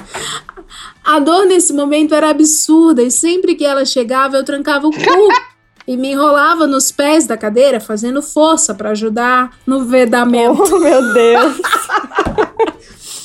Bom, chegou um ponto que nada resolvia e eu tive que, te pedir, que pedir pelo amor de Deus para ir embora. Com muito custo eles me deixaram. Obviamente, todo mundo sabe que cagar na escola é sempre a melhor opção. Mas jamais nos meus 7, 8 anos eu faria isso. Devido ao fato de eu ter muito medo de alguém me ver cagando e contar pra todo mundo que eu cago. Olha eu e a calcinha. Eu e a calcinha aí. Enfim, após me liberarem rapidamente, eu subi na sala, catei a minha mochila de rodinhas e me dirigi pro portão da escola. No momento, tinha uma tia da limpeza que estava me levando até o primeiro portão. E graças a Deus ela não continuou. Eu, que já não tinha mais forças para trancar o cu, não dei conta e me caguei inteiro das pernas para baixo, antes mesmo de estar fora do colégio. Lembro de olhar para trás. Meu Deus, isso parece uma cena de um filme do Walter, sei lá, Mere... como é que é? Não é- Salles. Não é Walter Meirelles, Walter Salles, Fernando Meirelles. Olha aí, eu criei um novo diretor. É, Fernando Meirelles. Eu olhei para trás e vi que a tia ainda olhava para mim, mas acho que ela não percebeu. Bom, Percebeu. após esse ponto eu fiquei sem saber como iria para minha como iria para minha casa a pé, totalmente cagado.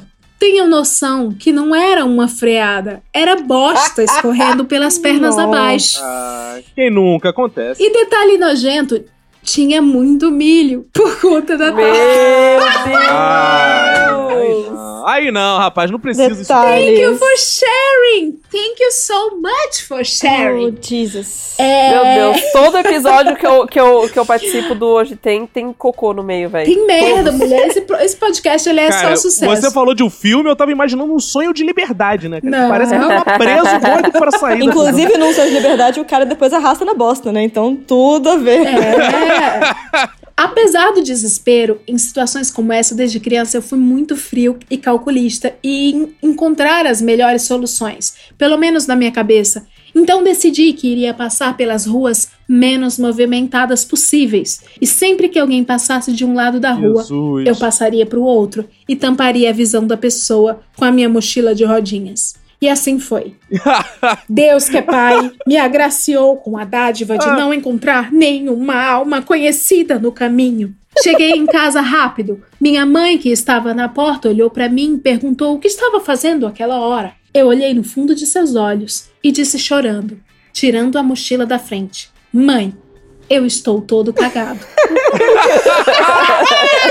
Meu Deus, é muito bom. Eu acabei de matar minha garrafa de vinho, então a- acho que faz bem pra Stanislavski a atuação do. a, a construção do ator. É, ela só pediu para eu não chorar, tirou minha roupa e mandou eu tomar meu banho. Contei a ela toda a história e os meus irmãos ouviram. Um deles, depois que voltou da mesma escola, que era de todos os turnos com séries diferentes, não entendi essa parte. Disse que todos os cantos da rua estavam cheios de merda. Bom, essa é a minha história fatídica, mas aparentemente ninguém do colégio ficou sabendo. Você acha, Cíntia, que ninguém ficou Caralho, sabendo? eu levava essa história pro túmulo, senhor. Nossa senhora. Cara, não, olha, eu quero dizer que diferente, talvez aí da maioria, eu só vi um erro nessa história. Porra, mochila de rodinha é foda, irmão. Não pode não no colégio. Sim, vai levar um rastro de merda pra É pra Para com essa porra, costas. meu irmão. Se cagar, tudo bem. Agora até mochila de rodinha. Cara, não a mochila de rodinha salvou, hein, nessa hora aí.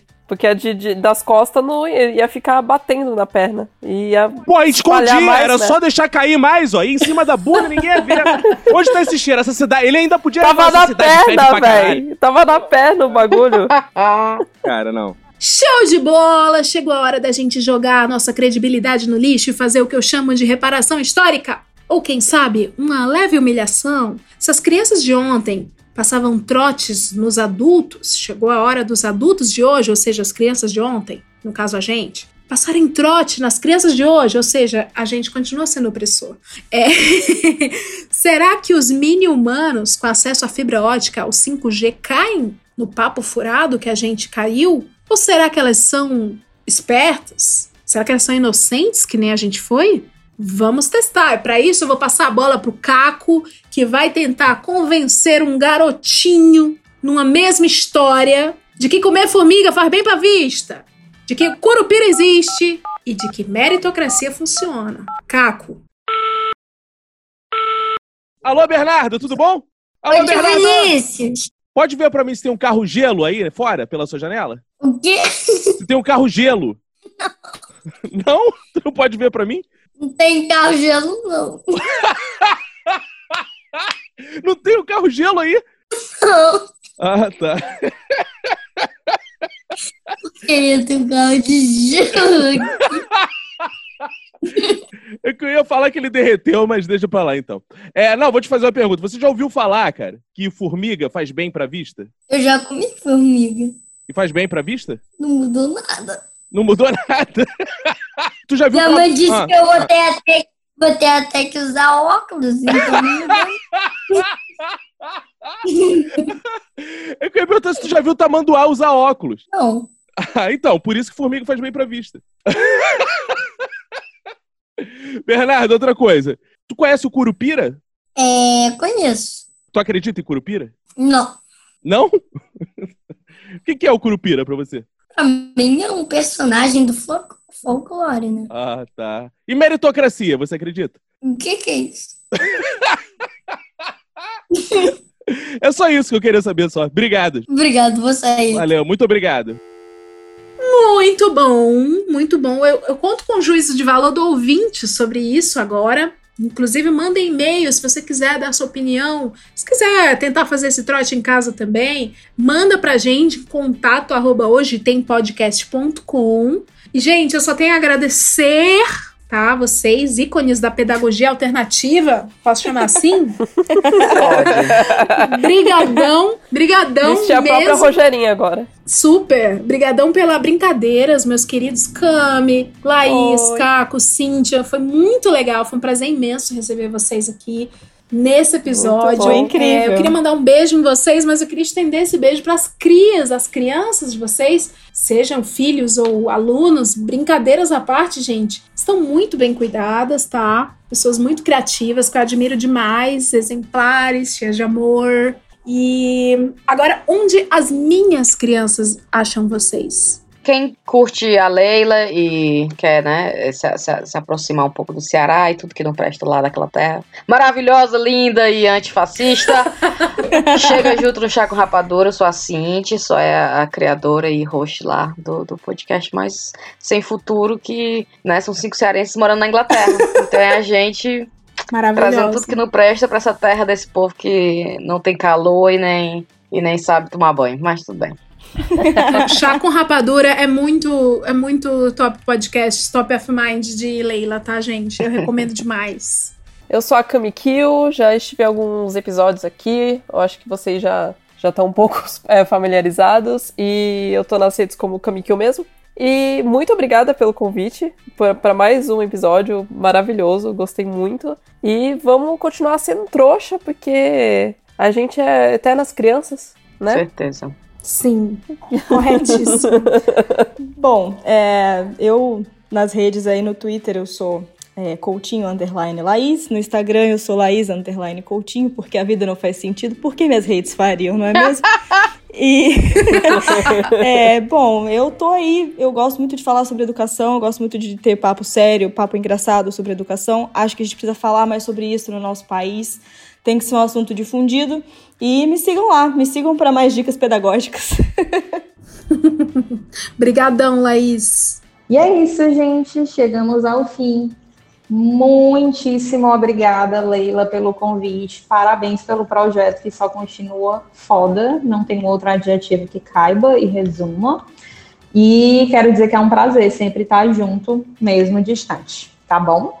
É, Para quem quiser trocar uma ideia sobre assuntos aleatórios, eu estou no Instagram, arroba Freitas, tá bom? Beijo! Gente, eu tô muito feliz porque a Leila tuitou aqui que nós vamos ter um filho. Vamos, vamos Então, sim, muito vamos feliz. sim. A gente pode fazer de qualquer método, tá? Fica à vontade. Qualquer coisa, meu nome é Leila. Tere- Não, teremos totalmente na sociedade, sem qualquer burocracia sentimental. Ok. O ato de fazer um filho não precisa que a gente tenha relacionamentos, envolvimentos psicológicos que muito perturbarão o nosso futuro, talvez. Mas Então, se é um quiser, filho- pode, tá? Fica à vontade. Qualquer coisa, meu Não, nome é tudo Leila. bem. Isso aí a gente, a gente faz no contrato. Vamos Tá bom, ver beleza, como é que vai Então eu estou muito feliz, eu sou Cacofonias em todas as redes sociais, arroba Cacofonias, você pode me seguir. Sou do podcast Minuto de Silêncio, que já findou, sou do podcast Humor Globo, que já findou, e agora estou com o podcast Gilmar Baltazar, Detetive Particular, que é o primeiro podcast em audiodrama da dona Rede Globo de televisão. Uau! Então você pode ir lá ouvir, terei muita honra em recebê-los, de, de receber lá seu feedback, né, e dizendo o que você achou. Muito obrigado aí pelo espaço, é sempre um prazer estar aqui. E não sou digno de estar aqui nessa morada, mas Eu dizer isso uma só agradeço. palavra e serei salvo. Eu que agradeço. Agora a Rede Globo tem que se chamar Rede Globo de áudio não tem visão. Rede Globo de áudio. de áudio, é isso mesmo.